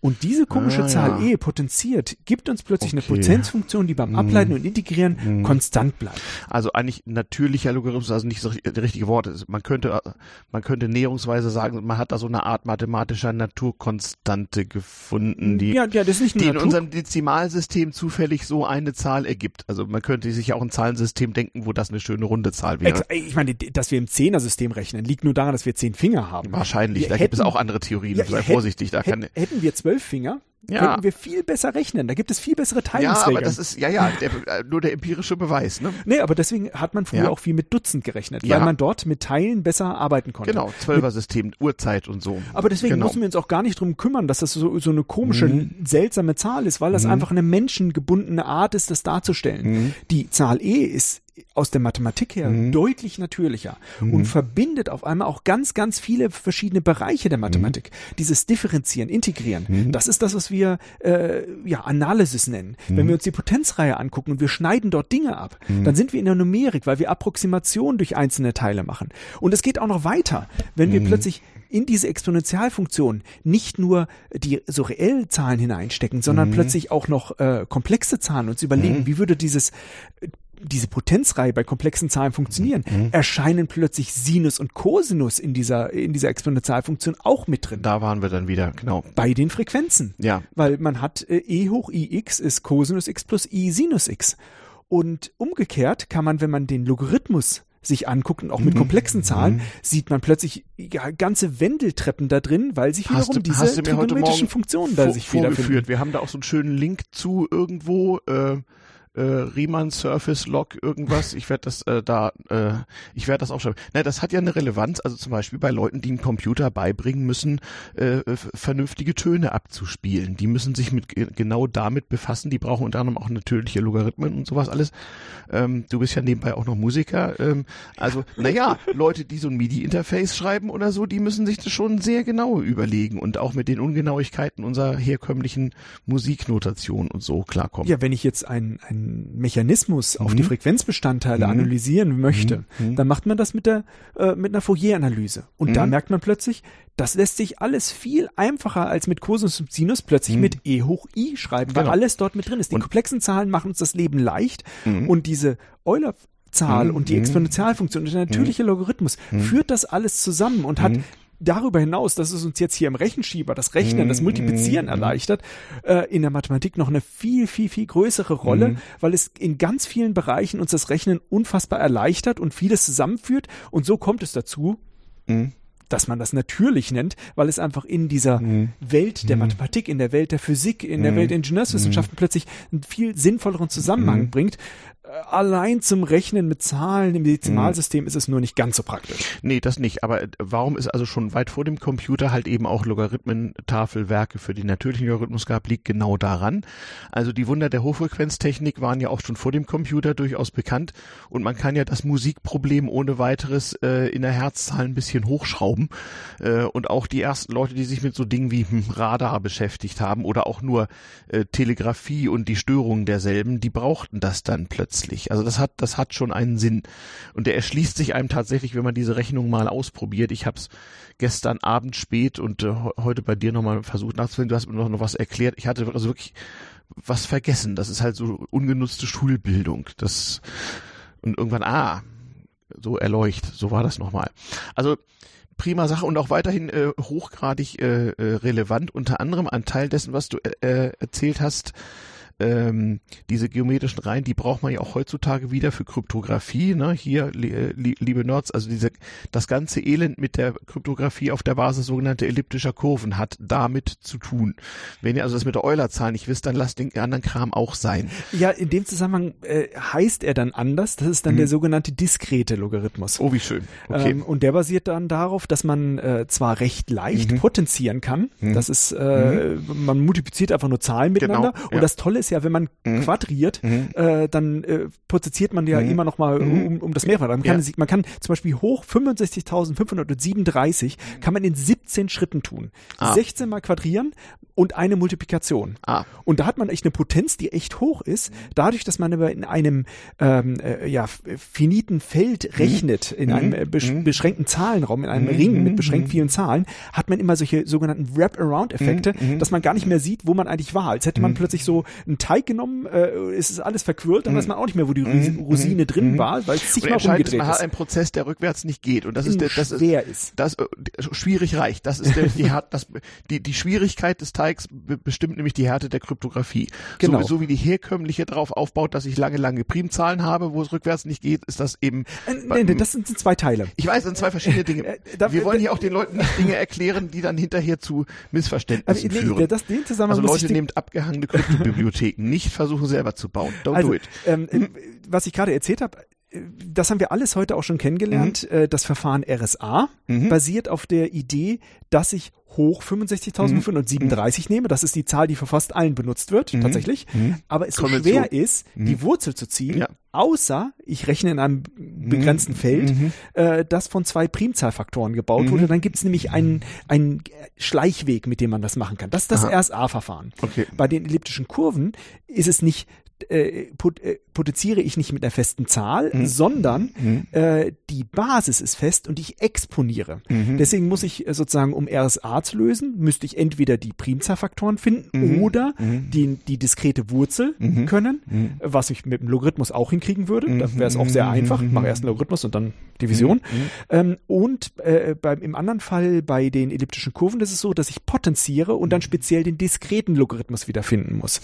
Und äh, die sind beide äquivalent gleich schwer. Äh, nur, dass wir einfach Mhm. Schön, dass du das mal sagst. Das sind doch so Glaubenskriege unter den Kryptografen. ja, ich meine, man muss sagen, die RSA ist so mehr die westliche Methode. Genau, Die Kurven ist mehr so die, die, Ja. die östliche Ja. Methode gewesen. Die elliptischen Kurven haben den Vorteil, dass die Schlüssel kleiner sind. Mhm. Äh, aber im Grunde genommen sind die beiden relativ äquivalent. Nur Mhm. das Konstrukt, auf dem man rechnet, ist deutlich komplexer im Fall der Mhm. elliptischen Kurven, wo es auch immer wieder, ähm, also man hat einfach einen viel größeren Raum, in dem man rechnen kann, dass es immer wieder auch Fragen gibt, ja, vielleicht gibt es ja jemand, der über eine ganz bestimmte elliptische Kurve noch Erkenntnisse hat, die niemand anderes hat. Und genau dieser Verdacht entsteht immer, wenn es heißt, jetzt hat vielleicht die NIST oder irgendjemand anderes genau diese elliptische Kurve vorgeschlagen, äh, von der wir sonst noch nichts weiteres wissen, außer dass noch niemand anderes was außerhalb dieser Firma gefunden hat, dass es vielleicht da doch noch etwas anderes gibt, was wir nicht nachweisen Das ist ein können. Problem, was du, was du, was sich nicht lösen lässt. Also die, die Nee, Zahl, kann man die Anzahl lösen. ist unendlich. Aber ähm, aber naja, gut, du hast mir das heute Morgen ja erklärt, wie die Ägypter beim Bruchrechnen in eine Sackgasse gelaufen sind. Vielleicht gibt's ja tatsächlich, also man kann ja mal Optimist sein, vielleicht gibt's ja tatsächlich jenseits des sogenannten Quantencomputers die, die Erkenntnis, die uns noch fehlt. Das, das Rad, was noch einem auffallen muss, weil es in der Ecke steht und plötzlich ist das alles lösbar. tatsächlich gibt's ja auch die Post-Quantum-Cryptography, die Ja, dann immer auch noch funktionieren soll. Ja, ja. Man Ja, sieht, ja. man kann vom Rechenschieber äh, PFP über heißt es den doch bei uns. Per Perfect Forward Secrecy. Mal sehen. Äh, äh, Das ist ja sowas. Die Behauptung, man könne einen Schlüssel erschaffen, der auch nach weiterem Fortschritt noch sicher sei. So. äh, ja, ja, äh, das darf man, äh, man muss sagen, das ist auch schon länger bekannt, wie man das macht. Die Perfect sehr, Forward sehr, gutes, sehr gutes Marketing ist das. Das Problem ist nur, man darf das nicht auf eine Art und Weise rechnen, dass es angegriffen werden kann. Und das war auch einer der großen Sicherheitslücken in den letzten Jahren, ähm, äh, dass dort einfach immer die gleichen Zahlen benutzt wurden und dementsprechend das äh, System, die Perfect Forward Secrecy, auch wenn es immer noch ein sicheres Verfahren ist, angegriffen werden konnten. An- und das war Angriffs- natürlich An- ganz schlimm. Angriffsvektor äh, äh, Konvention. ja, genau. Ganz genau. Super. Hey, jetzt haben wir endlich mal ein, äh, die Relevanz dieser Dinge, die wir hier tun, äh, in, die, in die Jetztzeit transformiert. Finde ich super. Mm, ja, haben wir noch Themen? Irgendwie. Download-Links werden wir machen, selber bauen werden wir auch machen. Das mit der Musik kriegen wir nochmal später, in der späteren Folge. Ähm, jo, also ich wäre soweit, wenn ihr soweit seid. Ja, ich kann auch noch mal sagen, für mich äh, ist das jetzt auch der Einstieg in die äh, Mhm. Gespräche über die, einige Vorträge von der langen Nacht der Mathematik und äh, für mich war es auch das erste Mal, dass ich diese lange Nacht der Mathematik an der Hochschule äh, so intensiv in der kompletten Länge erleben konnte, wo wirklich ein riesengroßer Hörsaal von äh, Schülerinnen und Schülern, äh, interessierten Personen, äh, ja, allen Altersstufen äh, dort waren und einfach fasziniert davon waren, was man alles mit der Mathematik machen konnte. In diesem Fall früher gemacht hat, wie man das gerechnet hat und wie aber auch diese Zusammenhänge natürlich im jetzigen Computer auch noch verwendet werden. Aber ähm, einfach auch einen Einblick zu bekommen, was vorher ja täglich, täglich benutzt wurde, aber heutzutage ein bisschen aus dem Gedächtnis gefallen ist. Ja, eine gute Gelegenheit, äh, das Ja, äh, genau. aufzustellen, darzustellen. Ähm, Genau. Ja. Und eben Und- auch teils interaktiv Und auch eine gute. Übung. Es ist eben nicht nur Nostalgie. Man kann tatsächlich auch heute Nutzen daraus ziehen. Das ist ja auch der Grund, warum ich diesen Podcast mache. So, dass die Leute nochmal noch mal sehen, wo das alles herkommt und ähm, wie das so war damals, als wir nichts hatten. Gut. Und jede Gelegenheit, Mathematik den Leuten näher zu bringen, ist Genau. wunderbar und Genau. Wir- freut mich, Wir dass behaupten wir ja auch im. Chaos, dass man mit Computern Kunst und Schönheit erschaffen kann. Das haben wir auch ein bisschen probiert. Ne? Also dein, dein, deine grafischen Darstellungen des eben geschilderten Problems sind doch ganz schön anzusehen. Ja, dann muss ich auch nochmal Danke sagen für alle damals TM-Hörer, die an dieser Mathematik-Session äh, hier teilnehmen durften. Und die so lange durchgehalten und haben. Und sich jetzt auch, naja, man kann das ja nochmal hören. Es gibt ja auch Hörer, die hören das in einer Teilfacher Geschwindigkeit und so oder in 0,75. Die werden sich bestimmt alle fleißig den Rechenschieber runterladen und zusammenkleben. Und dann bin ich ja mal gespannt, wie viele Hörer ich mit diesem Ding zum Beispiel zwischen den Jahren in Leipzig sehen werde. Da warte ich ja mal drauf. Vielleicht sollten wir noch irgendein Logo drauf machen oder sowas. Und es ist hinten ein Logo drauf. Echt? Und zwar, äh, oder, Moment, nee, ich, ich Ja, hatte äh, einen, der war aufgestempelt. Ja, ja, äh, es gibt welche mit Logo und es gibt welche ohne Logo. ja, ma, also ma, ich mach, mach mal irgendwas drauf, so dass man die Dinge identifizieren kann. Ich möchte mal wissen, wie oft ich sie wieder sehe. können wir Man machen. kann ja irgendwas hat Modellansatz, ein Logo, was einfach ist oder so. Nein, nein, nein, der, der, der ist ja hier, das wurde hier von der Hochschule Karlsruhe gemacht. Also Aber meiner, ob wir deren Logo benutzen dürfen, halte ich für, halte ich für fragwürdig. Pass auf. Also, ähm, Ja, das können wir vielleicht nachher auch in Ruhe noch mal klären. Ja, ja, genau. Ähm, Mhm. Jedenfalls, was wir da an äh, Dateien hätten, das wäre einmal natürlich dieser ähm, äh, Bastelsatz, ähm, Mhm. wie man äh, das gute Stück äh, zusammensetzt. Natürlich ein Foto davon. Ähm, was wir auch zusammengestellt haben, ist eine relativ umfangreiche Datei äh, über die Anwendung. Da haben wir jetzt, ähm, naja, über einiges auch nicht gesprochen. Wir haben angesprochen Multiplikation, klar, die Standardanwendung, Mhm. ähm, ein paar äh, Spezialitäten, aber es gibt eben noch äh, viel, viel mehr. Mhm. Ähm, und da haben wir jetzt auf zwei eng beschriebene Seiten ähm, das äh, zusammengestellt, was man da so machen kann. Ich denke, ähm, ja, die, das werden wir auch zum Download anbieten. da können wir noch so ein bisschen Forschergeist Ja. ähm, äh, rauskitzeln, wer das dann machen kann. Ich denke, ähm, man kann eine ganze Menge äh, dabei lernen. Ja, Mensch, Ralf, vielen, vielen Dank, dass wir hier in deinem Büro an diesem Ding hier teilhaben durften und das Es unseren Hörern darbringen. War schön, dass ich es auch jetzt über ja die Form ähm, Mhm. mit äh, darstellen konnte. Klar, bei der Langnacht erreicht es natürlich äh, lokal Mhm. und ähm, durch das, äh, ja, da- dass man sich sieht, natürlich auch äh, eine sehr schöne Sache. Ähm, jetzt hier große Hörergemeinde, da alles, den Rechenschieber noch mal so ein bisschen verbreitet haben. Mhm. Ja, außerdem ist kannst du das jetzt als, als Referenz für deine Studenten nehmen. Hört diesen Podcast. Auf jeden Fall. Ich, Das spart unheimlich viel Arbeit, so als Dozent. Ich verweise auf das von mir verfasste Werk. Aber leider ist der Rechenschieber momentan nicht mehr im Curriculum. Aber wir können die Zeit bis 2020 bis zur nächsten langen Nacht der Mathematik Ja. verkürzen. Kann dann Genau. Über die, über die Didaktik der Mathematik gehen oder so. Auch ich möchte mich bei euch beiden, Mhm. Ralf und Stefan, ganz herzlich bedanken, dass wir Mhm. uns äh, hier so lange und so Ja. ja. umfassend darüber Ja. unterhalten können. Wobei wir sicherlich noch ganz viel noch nicht genannt ja noch, haben. Ja, ja, ja, ja. Du hast mich da schon wieder auf zwei, drei Folgen Ideen gebracht heute. Bin ich mal gespannt. war schön, euch hier gehabt zu haben. Mhm. Hat mich gefreut, war für mich natürlich auch eine ganz neue Erfahrung. Mhm. Ja, nett. Jo, also dann sagen wir Danke Und, Und bis dann bald im bis, Kopfhörer. bis zum nächsten Mal. Genau. Tschüss.